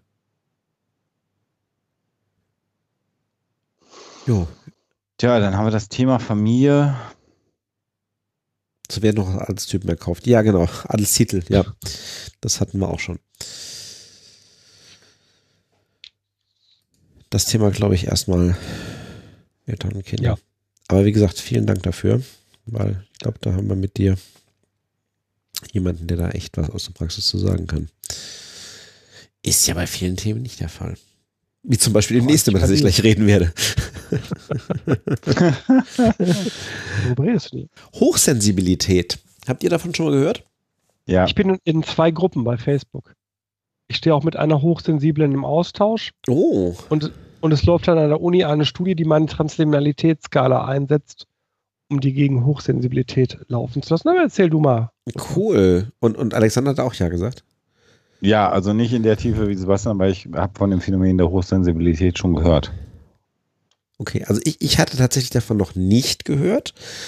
Ähm, ich habe ich hab mich, hab mich da jetzt mal so äh, über drei Stufen rangerobbt. Also Aus, Auslöser war Frage einer Hörerin, die geschrieben hatte, ähm, mich würde brennend eure Meinung zum Thema Hochsensibilität interessieren. Aufmerksamkeit wurde ich auf das Thema durch meine Mutter, die damals das Buch Zart beseitet von Georg Palo zufällig entdeckt hatte. Beim Durchgehen der Lektüre fiel uns auf, dass sowohl ich als auch meine Mutter starke Anzeichen von Hochsensibilität aufweisen, die offenbar auch diverse Frauen in meiner mütterlichen Linie hatten. Mich würde da eure Meinung zu dem Thema sehr interessieren. Ich für meinen Teil kann nur sagen, dass durch die Beschäftigung mit dem Thema vieles in meinem Leben klarer geworden ist und dass man bewusster auf sich und sein Umfeld achtet. Steht für einem gepredigt, man müsse stressfähig sein und man dürfe kein Sensibelchen sein. Vielleicht könnt ihr was mit dem Thema anfangen und vielleicht interessiert es den einen oder anderen Hörer auch. Ähm, ich habe dann mal ganz unten angefangen, nämlich genau bei dem, was äh, unsere Hörerin da ähm, geschrieben hatte, Georg Palo und das Buch Zart beseitet. Georg Palo ist ein äh, Mensch, der in äh, Wien wohnt und ähm, äh, der mit diesem Buch zart beseitigt wohl irgendwie das äh, in Anführungsstrichen Standardwerk zum Thema Hochsensibilität im Deutschen gesch geschrieben hat. Ähm, habe erstmal ein bisschen die Stirn gerunzelt, weil ähm, er schreibt also über sich selber, ähm, niedergelassen bin ich als Energetiker, habe zwei in Österreich nicht anerkannte Ausbildungen zum Psychotherapeuten und bin in Ausbildung zum Seelsorger im Elia-Haus Österreich. Bin Mitglied der Freikirchlichen Evangeliumsgemeinde in Wien. Ähm, so, und schreibt noch diverses andere. Also, was zumindest über ihn klar wird, ist, ja, er hat keine in Österreich anerkannte Ausbildung äh, zum Psychotherapeuten und ähm, das, was er sozusagen anbietet, ist eher sehr stark im seelsorgerischen Bereich als im psychotherapeutischen Bereich. Ähm, er hat dieses Buch geschrieben im Deutschen ähm, über das Thema Hochsensibilis äh, Hochsensibilität. Ähm, tatsächlich gibt es fast die Hälfte des Buches online irgendwie als Leseprobe zu lesen. Ich habe das dann mal überflogen. Auch da gibt es auch einen Bereich über wissenschaftliche, wissenschaftlichen Hintergrund. Ähm, kurz gesagt dazu, in dem Buch wird man zum Thema wissenschaftlichen Hintergrund nicht viel finden. Also es hat keine Bibliografie, es gibt keine Quellenangaben und ähnliches. Es äh, ist eine sehr allgemeine Beschreibung auf der einen Seite dieses Phänomens äh, Hochsensibilität, also dass es äh, Menschen gibt, die sowohl physisch als auch psychisch sehr sensibel sind, das heißt schon auf kleinste Reize reagieren.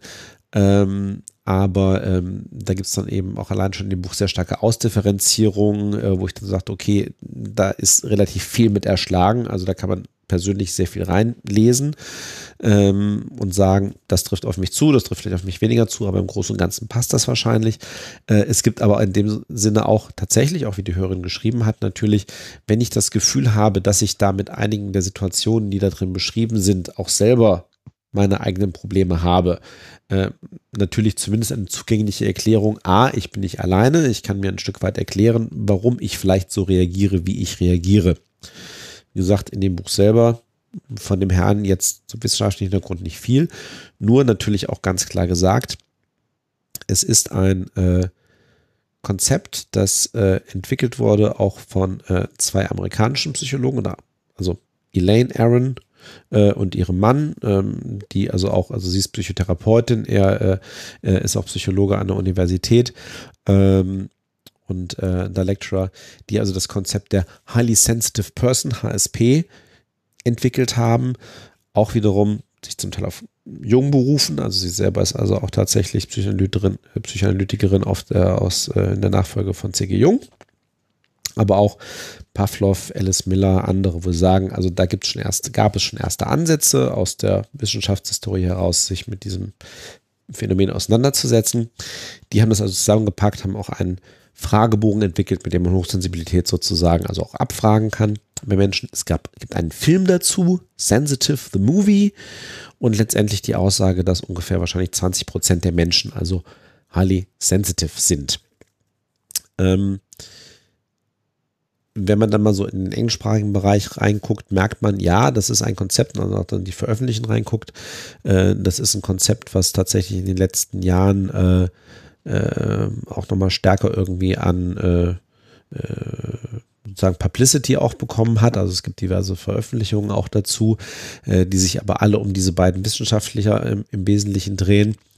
Äh, und wo man auch sagen muss, auf der einen Seite, es gibt für vieles, was sie da sozusagen auch äh, ähm, behaupten im Zusammenhang mit dem Phänomen Hochsensibilität, es zwar noch keine wissenschaftlichen Belege gibt, aber ich sage jetzt mal im Gegensatz zu NLP, und wir hatten das ganz am Anfang dieser Sendung auch mal erwähnt, macht es auf mich nach meiner ersten Recherche so den Eindruck, ähm, es könnte durchaus ein Bereich sein, wo das eine oder andere auch tatsächlich äh, sich so nach und nach durch wissenschaftliche Forschung auch bestätigt, ähm, dass äh, tatsächlich es sinnvoll sein kann, sich das irgendwie noch ein bisschen näher anzugucken, wo man nicht gleich sagt, okay, da gibt es jetzt schon halt irgendwie 30, 40 Jahren Forschung zu und die hat also alle gesagt, nee, das stimmt alles nicht, sondern so, ähm, man müsste es sich angucken. Aber es ist eben eins von sehr, sehr vielen Feldern, wo ich den Eindruck habe, okay, ähm, das ist ein Aspekt, der jetzt irgendwie sehr stark aufgeblasen wird, ähm, wo es für mich sehr, sehr schwer greifbar ist, ähm, inwieweit das insbesondere im Hinblick auf äh,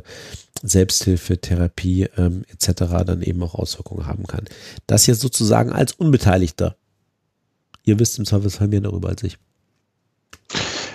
Äh, vielleicht ich, weil du ja dann aus deiner Sicht nochmal mehr darüber sagen kannst. Also tatsächlich ist bei mir das Thema Hochsensibilität eher so, dass ich das auch eher so verorte, wie du es dargestellt hast, Sven.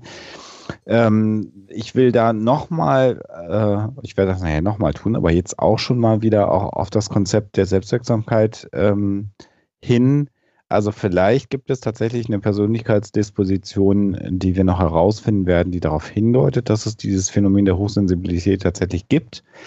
Ähm, äh, wenn es die denn dann nicht gibt, macht man natürlich äh, als Mensch, der dann sagt, mir geht es immer schlecht und äh, ich bin empfindlich, weil, weil mich Dinge mehr belasten als andere Menschen belasten, ähm, äh, und weil ich mehr, vielleicht mehr Empathie empfinde und ich kann mich nicht genug abtrennen. Und das liegt aber jetzt da nicht, das liegt daran, dass ich eine hochsensible Persönlichkeit bin, im Sinne von der Definition, die du geschildert hast.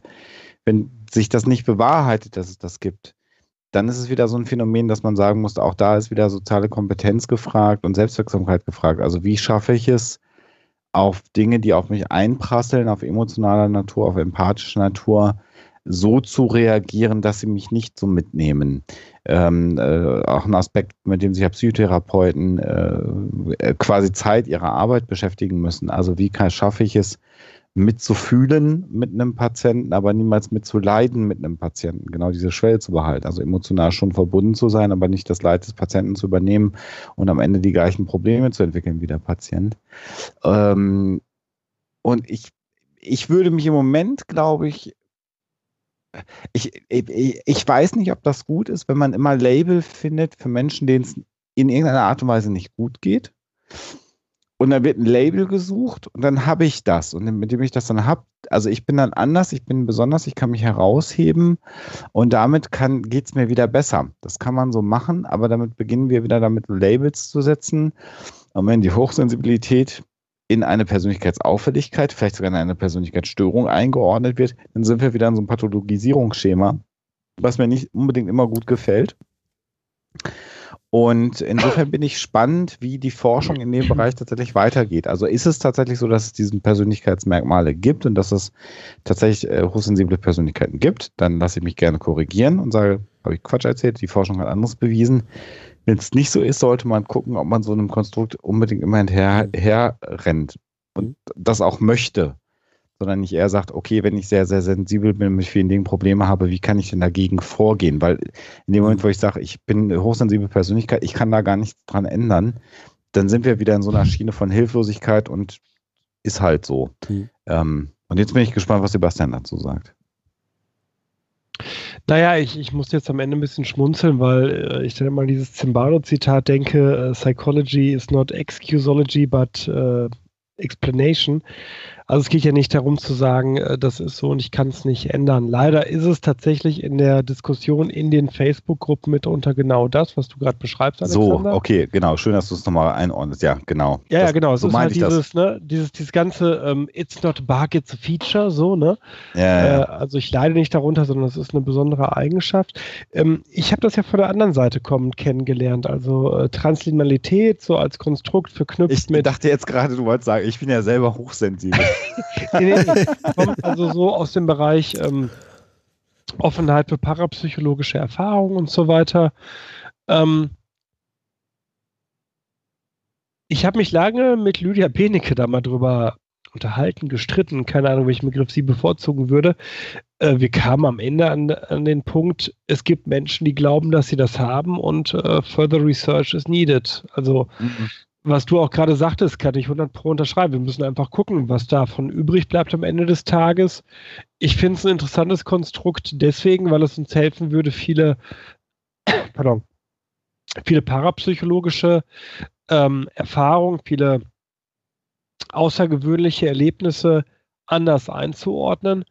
Aber ähm, ja, wir brauchen halt schlicht Forschung. Im Moment ist es so in diesem Bereich, ähm, das soll nicht böse oder despektierlich klingen, aber wo ich den Eindruck gewinne, dass mitunter Menschen, die bei Menschen anecken, das dann eben nutzen, um zu sagen, ich habe das ja und sich quasi äh, selbst viktimisieren oder selbst pathologisieren, was ihr aber beide ja letztlich schon gesagt habt. Mhm.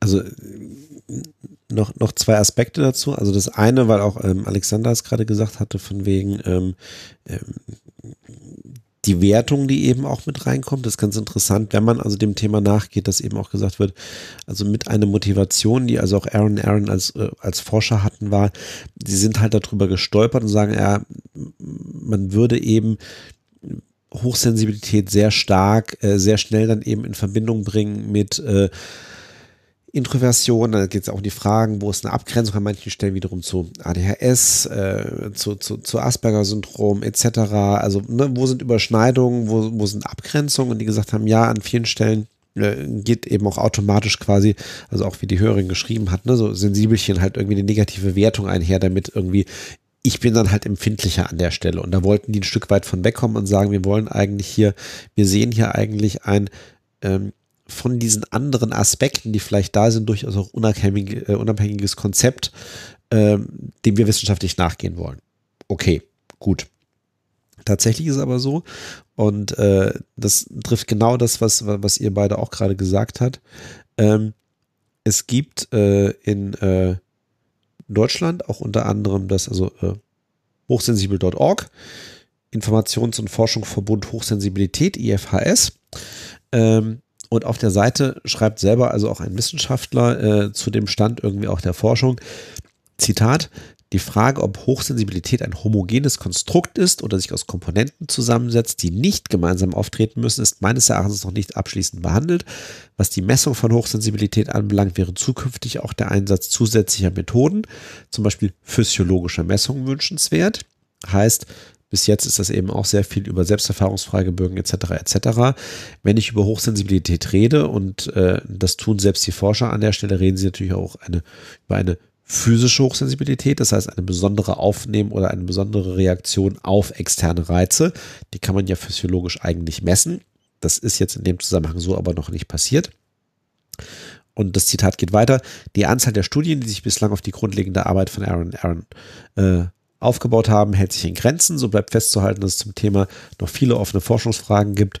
Auch so manche Behauptung über hochsensible Personen in der Populärwissenschaftsliteratur bedarf erst noch einer empirischen Belegung.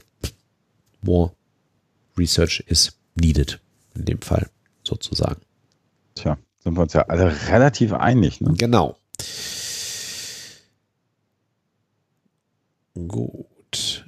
Aber um das auch nochmal zu sagen, was ich eingangs gesagt hatte, ähm, ja, natürlich, äh, wenn es so ein Konzept gibt, was mich irgendwie in meiner Selbstreflexion auf eine bestimmte Schiene wirft, die mich jetzt erstmal weiterbringt in meiner Selbstwirksamkeit, ist das schön und gut. Wie nachhaltig das ist, ob das irgendwie alles dann zusammenpasst, ist dann nochmal eine andere Frage.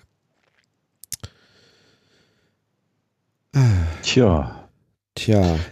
Dann haben wir das nächste Thema jetzt schon fast wieder erreicht. Oh. Ne? Weltschmerz. Ja, ein Thema, unter dem Hochsensible sicherlich auch sehr, mhm. sehr leiden. Ähm, da weiß ich, also ich habe ja gesagt, ich mache das, obwohl ich natürlich, ich, ich glaube, die Formulierung, ich muss mal gerade schauen, wie die Formulierung war, äh, die wir bekommen haben. Äh, die, also, Von Sebastian, auch ein Sebastian, der genau. da schreibt, der selber äh, beschreibt ein Gefühl von Machtlosigkeit äh, darüber, dass, dass also er schreibt das Elend in der Welt, die Hungersnöte, das Leid vieler Flüchtlinge, das macht ihm ähm, ähm, Probleme, da fühlt er sich machtlos, er fühlt sich schlecht. Ähm, er weiß, dass es Menschen gibt, denen es deutlich schlechter geht als ihm, denen kann er aber nicht helfen. Und die Reichen und Mächtigen in der Welt, die würden viel zu wenig tun, ähm, um das zu ändern. Und er schreibt dann, dass das in einigen Fällen dann auch einfach an Macht und Profitgier dieser Person liegt, dass das so ist.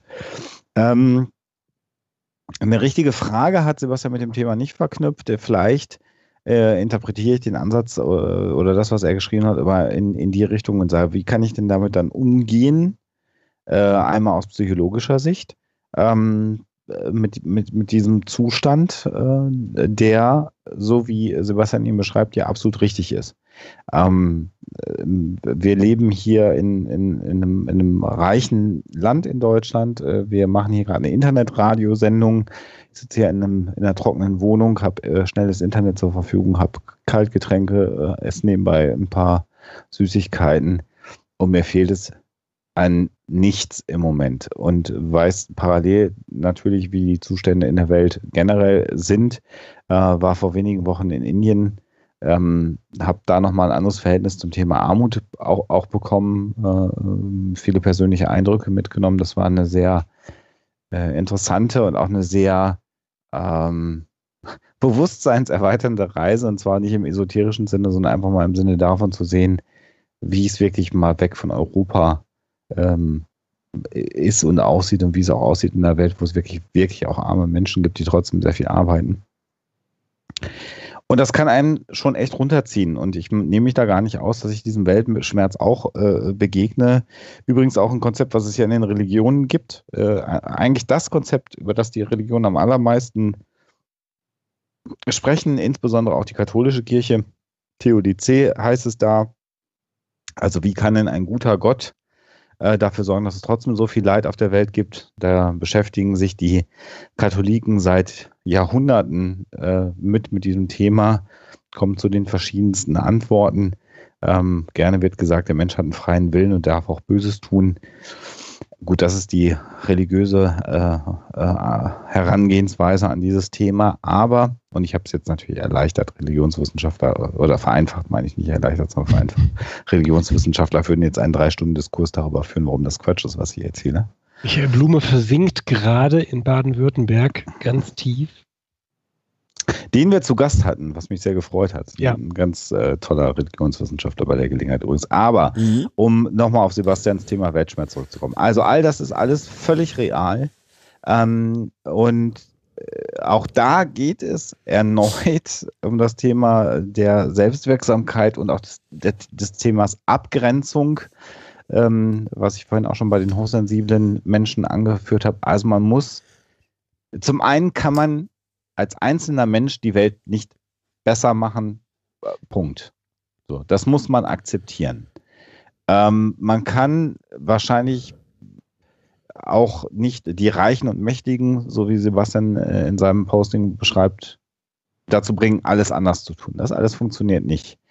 Ähm, man kann aber äh, sich selber realistische Ziele setzen, wenn man das denn möchte und kann sagen, welche Möglichkeiten habe ich denn, die Welt zu einem besseren Ort zu machen. Und da gibt es viele, viele unterschiedliche Möglichkeiten, äh, was man tun kann. Es gibt Menschen, die sagen, ich fange an, ähm, ähm, nachhaltige Kleidungsstücke zu kaufen, die nicht im asiatischen Raum von Kindern hergestellt werden. Ich nehme, äh, kaufe nachhaltige Produkte insgesamt, wo ich sicherstellen kann, dass Menschen, die es hergestellt haben, unter guten Bedingungen arbeiten konnten. Und all diese Aspekte ähm, ähm, kann, kann, man beachten. Man kann, wenn man das möchte, anfangen, beruflich im Bereich von NGOs zu arbeiten, also von Unternehmen, die dafür da sind, für mehr Gerechtigkeit in der Welt, für bessere Arbeitsbedingungen in der Welt, auch gerade in der dritten Welt zu sorgen. Das wäre ein beruflicher Weg, wie man das ändern kann. Ähm, oder aber man kann einfach sagen, äh, ich spende mal was. Äh, das ist eine ganz einfache Möglichkeit. Ich suche mir einen guten Zweck und spende was dafür. Ähm, man kann immer wieder mit Menschen darüber auch sprechen. Man kann Bewusstsein für Missstände in unserer Welt, von denen wir ja viele haben, äh, schaffen. Auch das ist eine Möglichkeit, irgendwie äh, an einem Ziel zu arbeiten, die Welt zu einem besseren Ort zu machen. Also es gibt viele, viele Möglichkeiten, was man tun kann. Und da geht es dann auch wieder darum zu sagen, ähm, mir ist bewusst, dass ich nicht alles ändern kann. Äh, ich setze mir realistische Ziele, ich verfolge diese Ziele und kann mich dann zumindest ein ganz, ganz kleines Stückchen besser damit fühlen, dass es geschehen ist. Und äh, wir, wir ähm, äh, Sebastian schreibt in seinem Posting von elend und hungernden Menschen überall in der Welt. Äh, es gibt natürlich auch viele, viele Menschen in dem reichen Deutschland, denen es nicht gut geht, äh, was ich eben beschrieben habe. Also es ist immer so die Frage, äh, was wird als Leid empfunden? Und dann gibt es natürlich auch Menschen, die denen sind Menschen ein Stück weit egal, die finden das Leid von Tieren ganz schlimm und leiden da ganz doll drunter. Nicht? Also vegane Menschen, die bis hin zum, was ich kürzlich gelernt habe, da habe ich mir auch noch nie Gedanken gemacht, bis, bis hin zu Biersorten nur noch danach auswählen, ob der Kleber, mit dem das Bier Etikett auf die Flasche geklebt hat, ähm, äh, Gelatine oder Gelatine-ähnliche Produkte, die aus Tieren hergestellt werden, benutzt werden. Das heißt, das Bier an sich als Flüssigkeit ist vegan, äh, aber wenn im Bearbeitungsprozess der Flasche, das heißt der Kleber des Etikettes, nicht vegan ist, kann man das Bier nicht trinken. Also auch das ist eine Möglichkeit, Leid aus der Welt zu schaffen. Da gibt es unendlich viele Möglichkeiten. Aber ich glaube, man sollte beim Thema Weltschmerz generell sich der Tatsache bewusst sein, dass der einzelne Mensch nicht den gesamten Planeten verändern kann. Damit muss man lernen, umzugehen. Äh, problematisch wird es sicherlich, wenn aus diesem Weltschmerz etwas wird, was äh, wir in unserer, so wie, wie wir es schon oft beschrieben haben, psychologischen Sicht, als pathologische Depression zum Beispiel sehen. Das heißt, wenn einem das Leid der Welt so sehr mitnimmt, dass man daraus eine Depression entwickelt, das wäre allerdings eine reaktive Depression, die nicht so ganz häufig ist, die es aber auch gibt, aber das wäre eine äh, denkbare Möglichkeit. Das heißt, eine Depression auf irgendetwas, was passiert ist oder was man als kontinuierlich passierend wahrnimmt.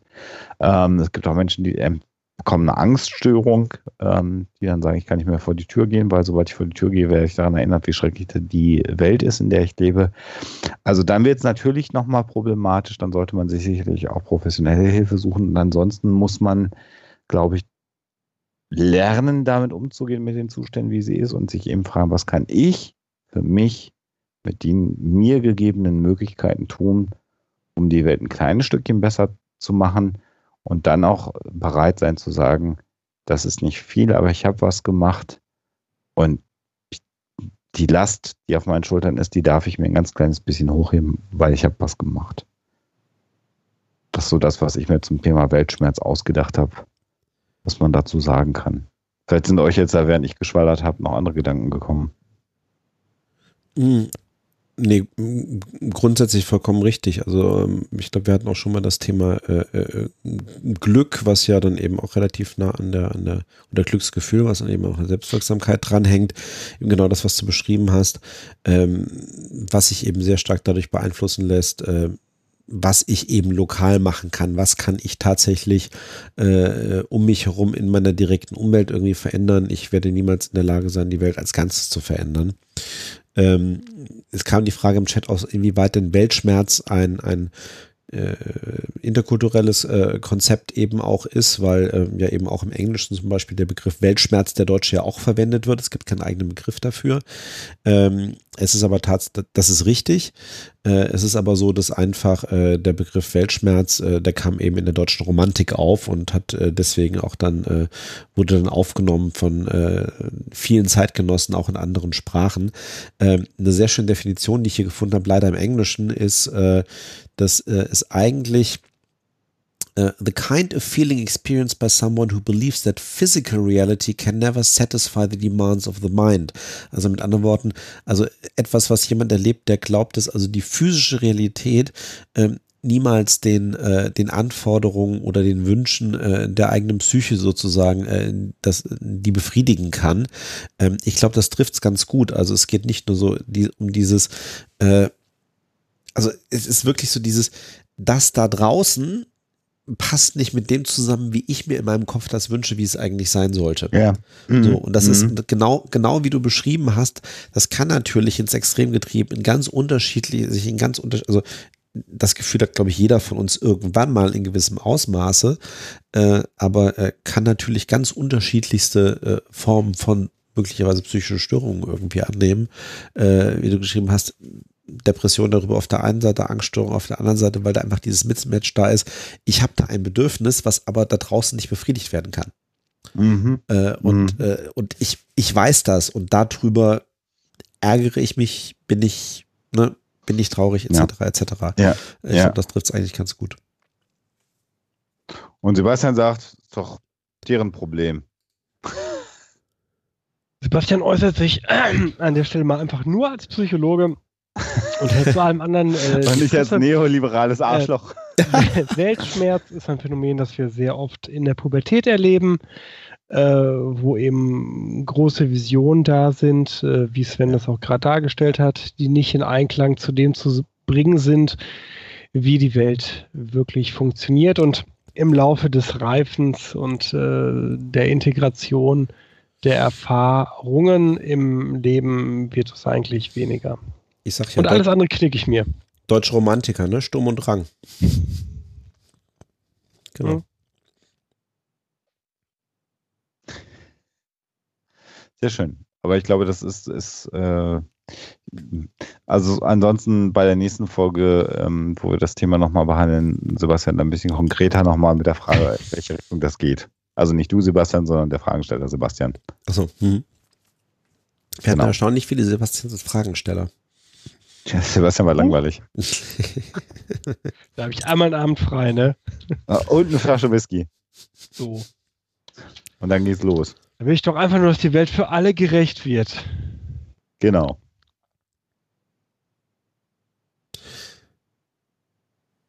Wir haben noch 20 Minuten. Mein Gott, wir, wir, wir sind irgendwie perfekt in der Zeit, habe ich irgendwie das Gefühl. Ähm, letztes Thema, was wir uns rausgesucht haben für diese Sendung. Äh, Sebastian, ähm, Alexander hatte schon so ein bisschen angedeutet vorhin, nochmal äh, praktische Lebenshilfe im wahrsten Sinne des Wortes. Umgang mit depressiven Partner.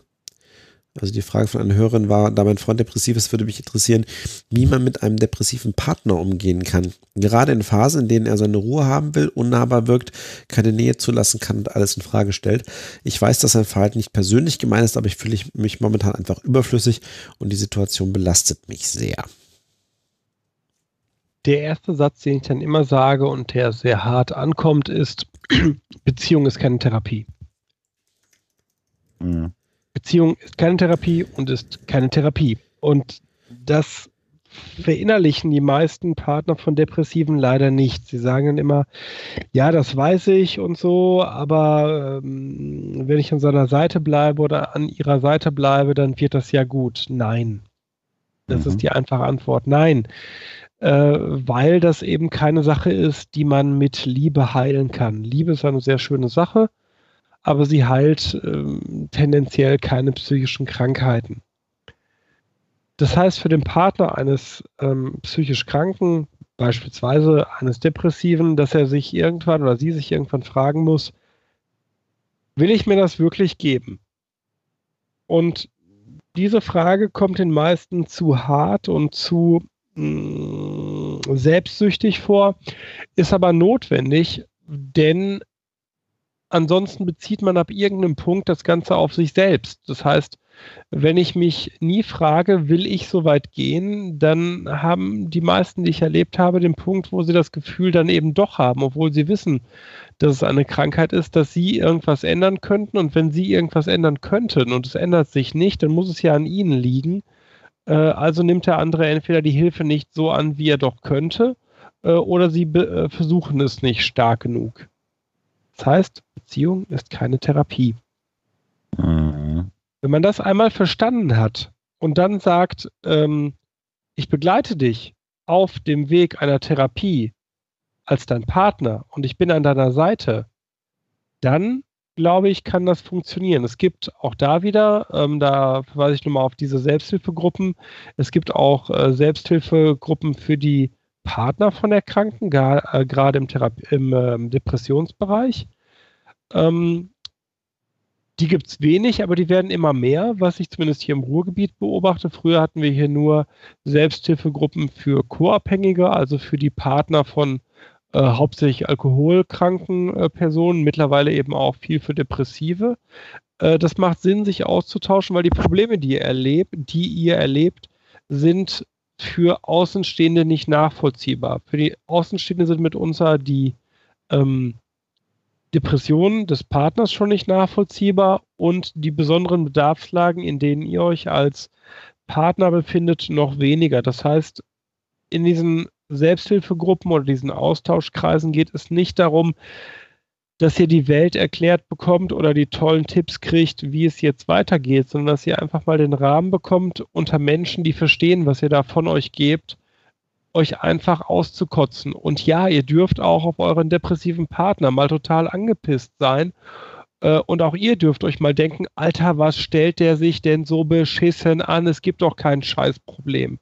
Das ist hochmenschlich und hochnormal. Das müsst ihr irgendwo äh, rauslassen. Denn ähm, die Frage ist, sonst baut ihr entweder irgendwann ein psychisches Problem mitunter auf oder ihr skippt die Beziehung, also brecht sie ab, weil ihr merkt, ihr kommt darauf nicht klar. Das heißt, sucht euch eure äh, Ventile, lernt viel über den phasenweisen Verlauf einer Depression sucht euch Menschen, mit denen ihr darüber reden könnt, dass ihr da an nichts schuld seid, auch nicht auslösend. Mhm. Ähm, und, aber das fällt, so wie ich das aus Supervision kenne, Menschen sehr schwer. Definiert für euch ein Cut-off. Definiert für euch, wann ihr ja. sagt, bis hierhin und nicht weiter. Das ist höllisch schwer, das ist bei allen psychischen, das ist bei allen körperlichen Krankheiten schwer zu sagen, bis dahin gehe ich und dann nicht mehr. Aber wenn ihr das nicht tut, dann habt ihr keine Schutzmechanismen, die euch sagen, äh, ich versinke hier selber gerade. Und damit helft ihr niemandem, weder der äh, depressiven Person noch euch selbst. Ich, wenn ich da einmal ganz kurz rein darf, Sebastian. Klar. Äh, häufig ist ja in so ähm, äh, Beziehungsgeflechten, das müssen noch nicht mal Liebesbeziehungen äh, partnerschaftlicher Natur sein, das können auch intensive Freundschaften sein. Äh, gibt es äh, gerade bei Depressionen dann auch so diese suizidalen äh, Tendenzen, wo der nicht depressive oder co-erkrankte Teil dann dieses Beziehungsgeflechtes die Wahrnehmung hat, ähm, wenn ich mich zurückziehe, wird da jemand Selbstmord begehen. Das heißt, ich bin für das Leben dieses anderen Menschen verantwortlich, weil wenn ich das nicht mache, dann wird der sich ähm, äh, das Leben nehmen. Und wenn man an dem Punkt ist, dass man sagt, das ist jetzt meine Realität, das ist spätestens der Punkt, den man als Cut-off definieren sollte, weil man niemals, niemals, niemals, niemals, vielleicht äh, bei Kindern äh, kann ich mir das vielleicht noch gefallen lassen, aber man hat nicht die Verantwortung für das Leben eines anderen Menschen. Äh, und wenn das sozusagen eventuell sogar noch eingefordert wird, wenn du dich nicht mehr um mich kümmerst, dann bringe ich mich um. Dann ist was ganz äh, schief gelaufen. Ähm, also das ist so ein Cut-off und äh, das habe ich schon auch ein paar Mal erlebt, dass dann Menschen sagen, oh, ich muss immer auf mein Handy achten, weil ich habe eine Freundin und die ist suizidal und wenn ich da jetzt nicht dran gehe, ich habe da gesagt, bevor die sich umbringt, muss die mich anrufen und ich trage jetzt die Verantwortung. Das ist schon viel zu spät. Da ist man schon viel zu weit in, äh, das System drin und man kann diese Verantwortung gar nicht übernehmen. Äh, das ist damit alles. Der, damit der Hörer vielleicht mein ähm, Lachen, wenn er es gehört hat, nicht falsch versteht. Ähm, Alexander und ich hatten letztens ja so ein Gespräch über eine Person. Da habe ich jetzt gar nicht dran gedacht. Ha. Er fiel mir jetzt gerade auf, wo du das erzählt hast. Witzig, ja, ja, ja. Weil ich überhaupt nicht in Konkurrenz zu dem gehandelt habe, was ich gerade selber erzählt habe. Ja, witzig, das stimmt. Na? Weil stimmt. die wahrgenommene Verantwortung, stimmt. also aus meiner Sicht wahrgenommene Verantwortung, viel höher war als das, was ich jeder Drittperson sagen würde. Was mir jetzt nochmal zeigt, ausgehend von einer narzisstischen Selbstüberschätzung, die ich boah, ja schon in Teilen sicherlich habe, selbst wenn du glaubst, du hast es drauf und du kannst es unterscheiden, ist es in der konkreten Situation dann halt doch nochmal was anderes. Und es ist wichtig, Ja, dann mit Menschen zu reden, so wie ich mit dir da geredet habe. das stimmt. Das stimmt. Das, die Situation hatte ich schon wieder äh, nicht mehr präsent, aber, Ja. du hast, aber du hast völlig recht. Es ist genau das gewesen, über das wir gesprochen haben. Das ist sehr verrückt. Ich habe dafür kindlich, ne? Ich habe der Person zugeschrieben, das kann die jetzt gerade gar nicht einschätzen. Ich muss Verantwortung übernehmen Ja, und das war falsch. Ja. Ne? Ja. Genau. Das ist der Moment, wo man eigentlich drüber ist. Mhm. Und das äh, passiert Psychologen auch.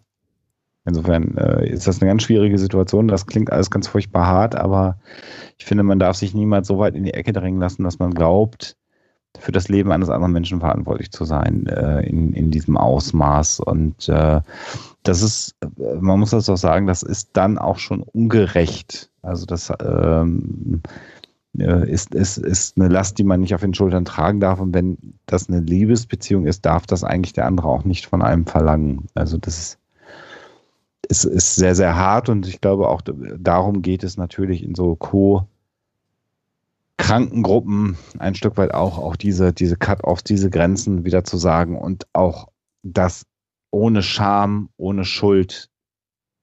Ich hatte das übrigens auch mal in einer Liebesbeziehung, dass eine ähm, Partnerin in einer kaputten Beziehung, ja, ne, aus heutiger Sicht kaputten Beziehung, sagte, wenn du dich trennst, dann bringe ich mich um. Und ich dann, ja, ich will jetzt hier niemanden offenlegen, also diese, diese Trennung vollzog und sie mich dann anrief und sagte, ähm, dann bist du es jetzt schuld. Ich mache jetzt, was immer sie da auch gemacht hat. Und ich dann, da war ich, wie alt war ich da? 20, 21? Dann sagte, ähm, dann rufe ich jetzt den Krankenwagen und schicke den zu dir hin, aber ich werde nicht vorbeikommen. Und das war das letzte Mal, dass wir Kontakt hatten. Ich weiß, dass diese Person das äh, überstanden hat und ich weiß, dass der Krankenwagen dort vorbeigefahren ist. Aber da konnte ich das ja abgrenzen. Wobei Mhm. ich da einfach auch von der Person als Mensch total angepisst war. Und das für mich durchschaut hatte als Mechanismus, um mich zu halten. Aber sie halt dann tatsächlich diesen äh, Suizidversuch begangen hatte. Mhm. Was nochmal anders war als in der Situation, die wir jetzt letztlich ja, letztens erlebt hatten, weil da eben nicht diese klare mh, teleologische, also diese Zielgerichtetheit des, des Verhaltens da war. Ne? Mhm. Mhm. Schwierig. Also eigentlich nicht. Das ist ja das, das Spannende, was mir gerade klar wird. Eigentlich ist es von außen total easy und äh, äh, gut zu, zu managen, aber in der Situation äh, äh, nicht. Sogar Ja, nicht. Ja, das ist dann immer natürlich gut, ähm, äh, Menschen des Vertrauens zu haben, denen man sich anvertrauen kann, mit denen man reden kann, wie wir, wie wir das ja dann auch ganz kurz gemacht haben. Das war also auch gar nicht ein langes Gespräch. Das war eines dieser kurzen Gespräche. Ich glaube, fünf bis zehn Minuten Maximum. Ähm, ja, und das zeigt aber auch A natürlich, dass Psychologen nicht ähm, äh, unverwundbar sind, was solche Dinge angeht, auf der einen Seite und auf der anderen Seite aber auch das Reden ähm, und auch das, das nach außen kehren äh, von, von, von inneren Dingen manchmal sehr, sehr hilfreich sein kann, wenn man weiß, ich habe da jemanden, an den kann ich mich vertrauensvoll äh, wenden, ohne jetzt das Verhältnis von Sebastian und mir zu überhöhen, sondern so ganz generell, wenn man sehr glücklich ist, hat man zwei, drei Menschen in seinem Köcher, mit denen man solche Dinge auch besprechen kann äh, und deren Aussagen man im Zweifelsfall mitunter auch mal mehr traut als seinem Bauchgefühl. Und das äh, funktioniert halt nicht immer. Ähm, und, Und selbst dann, wenn man nur die Bestätigung braucht. Ne? Also ich Ja. finde, so ein Punkt ist ja ganz, äh, finde ich jetzt ganz oft, dass man einfach nur nochmal hören will, wie in so einer ja, Veichtsituation ist falsch, aber so eine Absolution, ja, das sehe ich auch so. Punkt. Bist, bist jetzt kein Arschloch. Genau. So, Genau. Ist, nicht, ist jetzt nicht wirklich mehr dein Problem. Mhm. Psychologen sind halt auch nur Menschen. Ja, definitiv. Wenn dann noch der Weltschmerz hinzukommt. Hör mir mit diesem Weltschmerzgedings auf. War Thema in der Sendung, Sebastian. Ja, lese ich hier gerade. Ja, jetzt haben wir noch äh, sieben Minuten auf der Uhr, äh, wenn ich das so richtig sehe. Äh, das wäre jetzt nochmal die Gelegenheit an den Chat. Vielleicht, weil es gibt noch eine ganze Reihe von Leuten, die immer noch äh, fleißig äh, ähm, uns hier im Chat mitverfolgen und begleiten. Äh, vielleicht hat da jetzt jemand noch eine Frage, die er schnell loswerden will. Auch Ihr das können wir mal ganz kurz loben. Ich finde unseren Ja. Chat immer wieder sehr, sehr, sehr schön. Ne? Das sind Menschen, die über alles Mögliche diskutieren und auch teilweise Leute, die seit Jahren hier treu sind. Ne? Ja, In diesem ja. Chat. Das Mhm. stimmt. Das stimmt. Und den Rudloff im Bauch kaulen. Aber das ist ein anderes Thema. Ja, dafür müsst ihr dann demnächst mal in den Chat kommen, dann wisst ihr, was es damit auf sich hat. Ja, gibt's denn, gibt's denn noch Fragen aus dem Chat? Macht bloß die drei Stunden voll. Sonst zahlt die Kasse, die Kasse nix. Was? Äh, ein sehr deutscher Hörer, den wir da haben. Der Popelörpel. Der schon Erfahrung mit dem deutschen Gesundheitssystem hat. Äh, sag doch mal ganz kurz, welche Kasse du wohl hast. ja, Freibier wird gerade angeboten im Chat. Auch sehr schön. Wir können jetzt auch einfach die restlichen Minuten den Chat einfach nur vorlesen. Das hätte dann so ein bisschen was Dadaistisches. Das kommt gut an, das habe ich mal gehört. Das haben Tim Pritlove und Holgi empfohlen. Immer den Chat einfach nur vorlesen. Oder generell im Internet lesen, das hilft auch. Und dann aber nicht laut lesen, sondern Genau. wir lesen einfach Lass mal sechs suchen. Moment, ich schau mal. Oh, Äh, wissen wir eigentlich mal ganz kurz, wissen wir eigentlich, wer neuer Gesundheitsminister werden soll? in welcher Regierung? In dem äh, im Kabinett Netanyahu. Ach so. So. Ähm, Sebastian, das tatsächlich hat äh, Sven die richtige Frage gestellt. Also im Moment wissen wir ja noch nicht mal, ob wir eine. Ja, wir werden ja eine große Koalition kriegen. Da Weiß ich nicht. Ja, doch. Ja, schon. Ach, ich fände jetzt so eine Minderheitenregierung aber ganz spannend. Ich, ich fände die spannend, aber das, das, das traut sich unsere Bundeskanzlerin nicht. soll sie doch mal machen. Provozier sie nicht. Vielleicht Oh. hört ihr ja gerade zu. Um, Vielleicht um, ist das ja hier äh, Katzenmutti Lüdi. Vielleicht ist das ja Frau Merkel. Mag ja sein, man weiß es ja nicht. Was macht äh, Frau Merkel an einem Freitagabend? ihr A verlieren. Ähm, ja, Doppelkopf spielen. Die spielt bestimmt so, so Kartenspielsachen aus dem Osten. also Das ist jetzt aber auch ein bisschen stereotyp. Ja. Nackt in ihrem FKK-Club. Mit dem FDJ. So werden wir nie zum Presseclub eingeladen. Wie heißt das Presseball? Presseball, ja. Hat Frau Merkel Katzen? Tja. Ich weiß nicht. Lauterbach ist tatsächlich eine Option, äh, den der Dr. Dark benennt. Der könnte natürlich äh, Gesundheitsminister werden. Momentan ist es ja äh, Röhl, ne? Von der CSU. So, ich gucke mal hier in die Fragen rein, die die Hörer uns im Vorfeld der Sendung geschickt haben, bevor wir jetzt hier den, den Presseclub nachholen.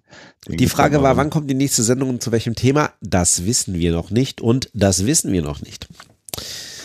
Wir machen nämlich, also äh, Blick hinter die Kulissen, wir, wir, unsere Terminplanung machen wir äh, traditionell irgendwie zu Beginn des Jahres, äh, was insbesondere an einem unserer drei Mitglieder hängt. Und ähm, Themen. Ich weiß gerade gar nicht, ob wir nur anspielst. Ne? Ich, Ich auch nicht, ne, Alexander? Ähm, Ach so, nicht zugehört. Genau. Alexander. ja, nein. Ich habe noch nicht mal Zeit zuzuhören. Was war? Äh, nee, nächste Sendung. Ja, Ja, und Themenplanung machen wir dann auch. Also da haben wir noch ein paar Themen auf der Liste. Ich finde auch, dass einige der Themen, äh, die uns hier noch ähm, äh, als Thema für die Sendung vorgeschlagen sind, durchaus auch Themen sind, die man ein bisschen ausführlicher vielleicht aufbereiten Auf jeden kann. Fall. Ähm, ähm, äh, hier hat noch jemand das Thema Selbsthass vorgeschlagen, vielleicht. ähm, äh, auch da ist eine Aussage, Selbsthass ist auch immer dann wieder in dem Bereich zu sehen, dass man sich selber abwertet. Äh, und auch da sind wir wieder bei den Themen Reflexion äh, und Ähm, Selbstwirksamkeit, vielleicht machen wir das nochmal als Thema, welchen, weil das finde ich ist so ein, so, ein, so ein für mich über die Jahre immer mehr so ein Kernelement geworden, wo ich gedacht habe, das ist etwas, wenn man, wenn man, wenn man dieses Konzept für sich selber mehr etabliert als Persönlichkeit, ähm, kann man mit vielen Dingen, die einem im Leben begegnen, besser umgehen. Und ähm, das senkt dann auch wieder ein Stück weit den Selbsthass in dem Fall. Also die Bei Selbsthass würde es sich ja anbieten, jemand aus dem äh, äh, Film- und Fernsehbereich dazuzunehmen, weil es da ja wirklich auch äh, Klassiker der Film, ähm, äh, wie sagt man, der Filmbranche gibt. Ja. Also soll nur heißen, die Themen, die ihr uns geschickt habt, sind nicht verloren gegangen. Äh, ihr könnt sowieso uns immer gerne über die verschiedenen Social-Media-Kanäle oder auch per Mail ähm, Themenvorschläge schicken ähm, und äh, wir sind immer froh, wenn wir was Neues bekommen. Die Liste, die ich jetzt gerade hier offen habe und so durchrolle, da sind immer noch ein paar Einträge offen, die das wenn so schön führt für weitere Sendungen. Also insofern ähm, werden wir demnächst mal in eine Terminrunde gehen, werden dann demnächst ein paar Termine mal bekannt geben und dann uns auch darauf festlegen, welche Themen wir im Jahr 2018 für euch aufbereiten. Ich möchte vielleicht jetzt so zum Ende der Sendung hin nochmal äh, aus ganz persönlicher Sicht sagen, dass ich es nach wie vor äh, mit großer Freude sehe, mit, mit euch äh, beiden diesen Podcast zu machen. Ähm, auch wenn der Stress, äh, ich weiß gar nicht aus welchen Gründen das immer so ist, aber äh, gefühlt immer höllisch ist, sich dann doch nochmal auf Sendungen vorzubereiten, sich einzulesen.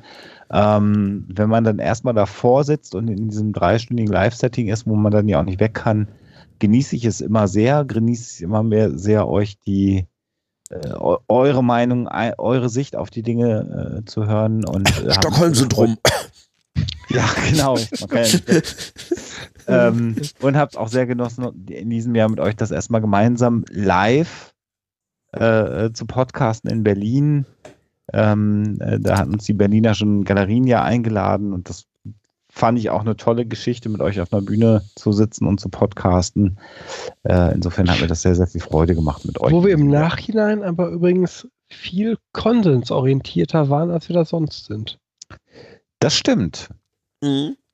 Also die, die, ich glaube, dass das wirklich mit der persönlichen Nähe zu tun hatte. Also im, im physischen Sinne jetzt, ne? Mhm, verstehe das schon, ja. Das kann sein. War trotzdem schön.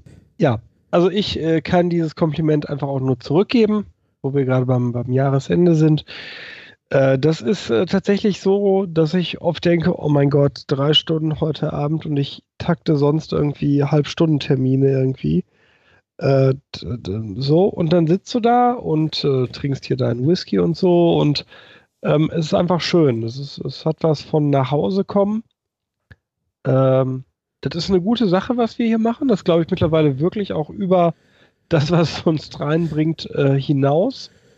Ähm, ich bin gespannt, wo uns das noch hinbringt. Ich persönlich würde ja gerne, vielleicht finden wir den Rahmen dafür, mehr popkulturelle Themen, so wie damals die Schwarzenegger oder die Star Trek-Folge. Fände ich auch schön, dass wir äh, das machen. Ne, also sowas in die Richtung äh, zu machen.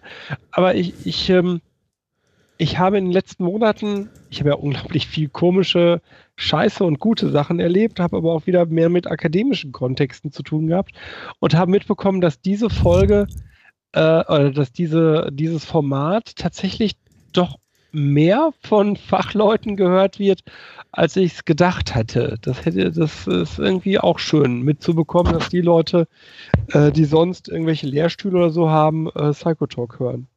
Ja. Ist ja auch ein gutes Gefühl. So ganz, so richtig scheiße können wir ja nicht sein, sonst würden die das ja nicht hören. Oder sie hören es, um sich so richtig aufzuregen. Das kann natürlich auch sein. Und loben mich dann, wenn ich an der Uni bin. Naja. Auch sein, diese, äh, diese das machen Sie sehr schön, Herr Bartoschek. Jetzt kriege ich Weltschmerz. Das no. so Weltschmerz sein. Nein, also die meinen. Jetzt werde ich direkt 50 Bitcoins verkaufen um meinen Weltschmerz zu mindern. Das ist so. ja, das ist, das ist schön. Das habe ich ja mit dem Stollfilm in, in, in äh, Innsbruck erlebt, an der psychologischen äh, Fakultät, wo wir einen Stollfilm gezeigt haben und auch ein Professor für Psychologie äh, dann auch diesen Film gelobt hat und auch die Art und Weise, wie wir das aufbereitet haben. Da habe ich auch ähm, innerlich mit sehr weit offenem Mund dagestanden, habe gedacht, Donnerwetter, ähm, Damit Man wartet auf das. Aber, oder? Man, man Ja, ja, wartet ja, auf- genau. sagt, das ist ja alles ganz schön hier und äh, haben sie auch toll gemacht und aufklärerisch und so weiter und so fort. Aber, Ja. und dann kommt das aber nicht und dann denkst du dir, du Verlogener. Und dann denkst du dir, nee, vielleicht meint er das wirklich so. Ja, ja. Ja, ja, genau. Ja, schon, schon verrückt. Und du, Rotloff, was ist mit deinem Viva Britannia Buch? Ja, genau. Ähm, Habe ich geplant mit dem JMB-Verlag, ähm, weil auch die Fragen gerade im Chat kommen. Natürlich Der erwähnen Gott wir den JMB-Verlag. zurück ist. Der hatte ja auch eine, äh, hatte auch ein sehr durchmischtes Jahr 2017. Genau. und ist aber zu alter Glorie zurückgekommen, was mich menschlich dermaßen scheißen freut, wie äh, wenig in diesem Jahr. Ja, Genau. Genau. genau. Ja, wie gesagt, äh, Via Britannia, also äh, es gibt da ja noch ein bisschen ähm, Inhalte zumindest auf ähm, Halde, die werden auf jeden Fall noch irgendwie in Buchform gegossen. Und äh, dann schauen wir weiter. Aber nicht mehr dieses Jahr, das kommt dann irgendwie alles nächstes Jahr. Äh, ja, ich fand das dieses Jahr auch irgendwie äh, toll. Wir machen auf jeden Fall weiter und äh, ja, wir gucken mal, dass wir auch, äh, es wird, es, ne, wird schon wieder traurig im Chat, so nach dem Motto, ja, aber nur alle paar Monate. Ja, alle paar Monate, weil, ähm, aber mal gucken, was wir irgendwie zeitlich nächstes Jahr hinkriegen. Und äh, ich glaube tatsächlich die Mischung aus äh, noch mal ein bisschen mehr popkulturell gucken auf der einen Seite. Andererseits bei mir kommen auch tagtäglich immer noch mal irgendwelche Sachen vorbei, wo ich denke, oh, das ist aktuelle psychologische Forschung, da kann man zumindest mal was Kurzes draus machen. Können wir mal überlegen, ob wir da irgendwie eine gute Mischung hinkriegen. Ähm, ja, ähm, und vielleicht nochmal in diesem Kontext, ähm, das hat im Moment auch ein bisschen was damit zu tun, dass ich sehr zufrieden mit meinem Job bin, gerade berufliche Perspektiven habe, äh, mit denen ich gar nicht mehr gerechnet habe. Wenn alles gut geht, bin ich auf einem, auf guten Weg zu einer Promotion hin. Äh, in, im, im äh, sanften Alter von 42, äh, das ich jetzt gerade erreicht habe. Und das natürlich auch Dinge, auch das ist etwas, was mehr Zeit als der Verwaltungsjob nochmal ähm, natürlich äh, fordert. Ähm, und irgendwie versuchen wir immer alles unter einen Hut zu bringen, aber natürlich, wenn ich jetzt nicht diese Gelegenheit schopfe, beim Shop verfassen, mich nochmal auch beruflich nochmal ein Stück weiterzuentwickeln, wann dann? Und dann gibt es gesundheitliche Probleme, die wir in der Vergangenheit mal hatten, terminliche Probleme und einfach auch mal die Situation, dass wenn einer von uns so überstresst, so übermüdet ist oder familiär so viel Ärger hat, äh, dass er sagt, ich schaffe das heute nicht, dass wir dann einfach sagen, wir achten da auch auf unsere eigene Gesundheit äh, und sagen, dann lassen wir diese Folge jetzt einfach mal ausfallen. Äh, und ich denke, Also das 2018 muss entspannter werden. Also einen Ja. dritten Sohn werde ich wohl nicht bekommen. genau. Äh, Nochmal im Krankenhaus aus dem Nichts landen äh, werde ich wohl auch nicht. Äh, es, ich, ich musste gerade schlucken, als du sagtest 42 irgendwie, ey. Ja, ja, ich bin. Äh, Scheiße, wir werden alle nicht jünger, ne? nee, nee, nee, nee. Jungspunde. Ja, gut, Sven, nicht jeder geht auf die 60 zu. Auch das tun wir alle. Ja, leider schon. In diesem Sinne da draußen, äh, ein frohes und gesegnetes Weihnachtsfest. Wenn ihr Weihnachten feiert, wenn nicht, dann macht zumindest eine entspannte Jahres, Weihnachtszeit. Jahres, äh, Jahresendzeit. genau, Jahresendzeit. Jahresendzeit heraus. Kümmert euch um die Menschen, die euch äh, wichtig sind. Das sage ich schon seit Jahren. Das meine ich äh, von Jahr zu Jahr ernster. Äh, am Ende des Tages habt ihr nur eure Freunde und eure Familien. Ähm, haltet euch an denen fest. Äh, hört uns gerne im nächsten Jahr, wenn wir euch gefallen. Wenn nicht, dann lasst es. Auch das ist okay. Aber passt auf euch auf. Mir macht es immer wieder Spaß mit den beiden Nasen hier. Und äh, ja, bis dahin. Tschüss. Macht's gut. Vielen Tschüss. Dank und macht's gut. Tschüss, tschüss.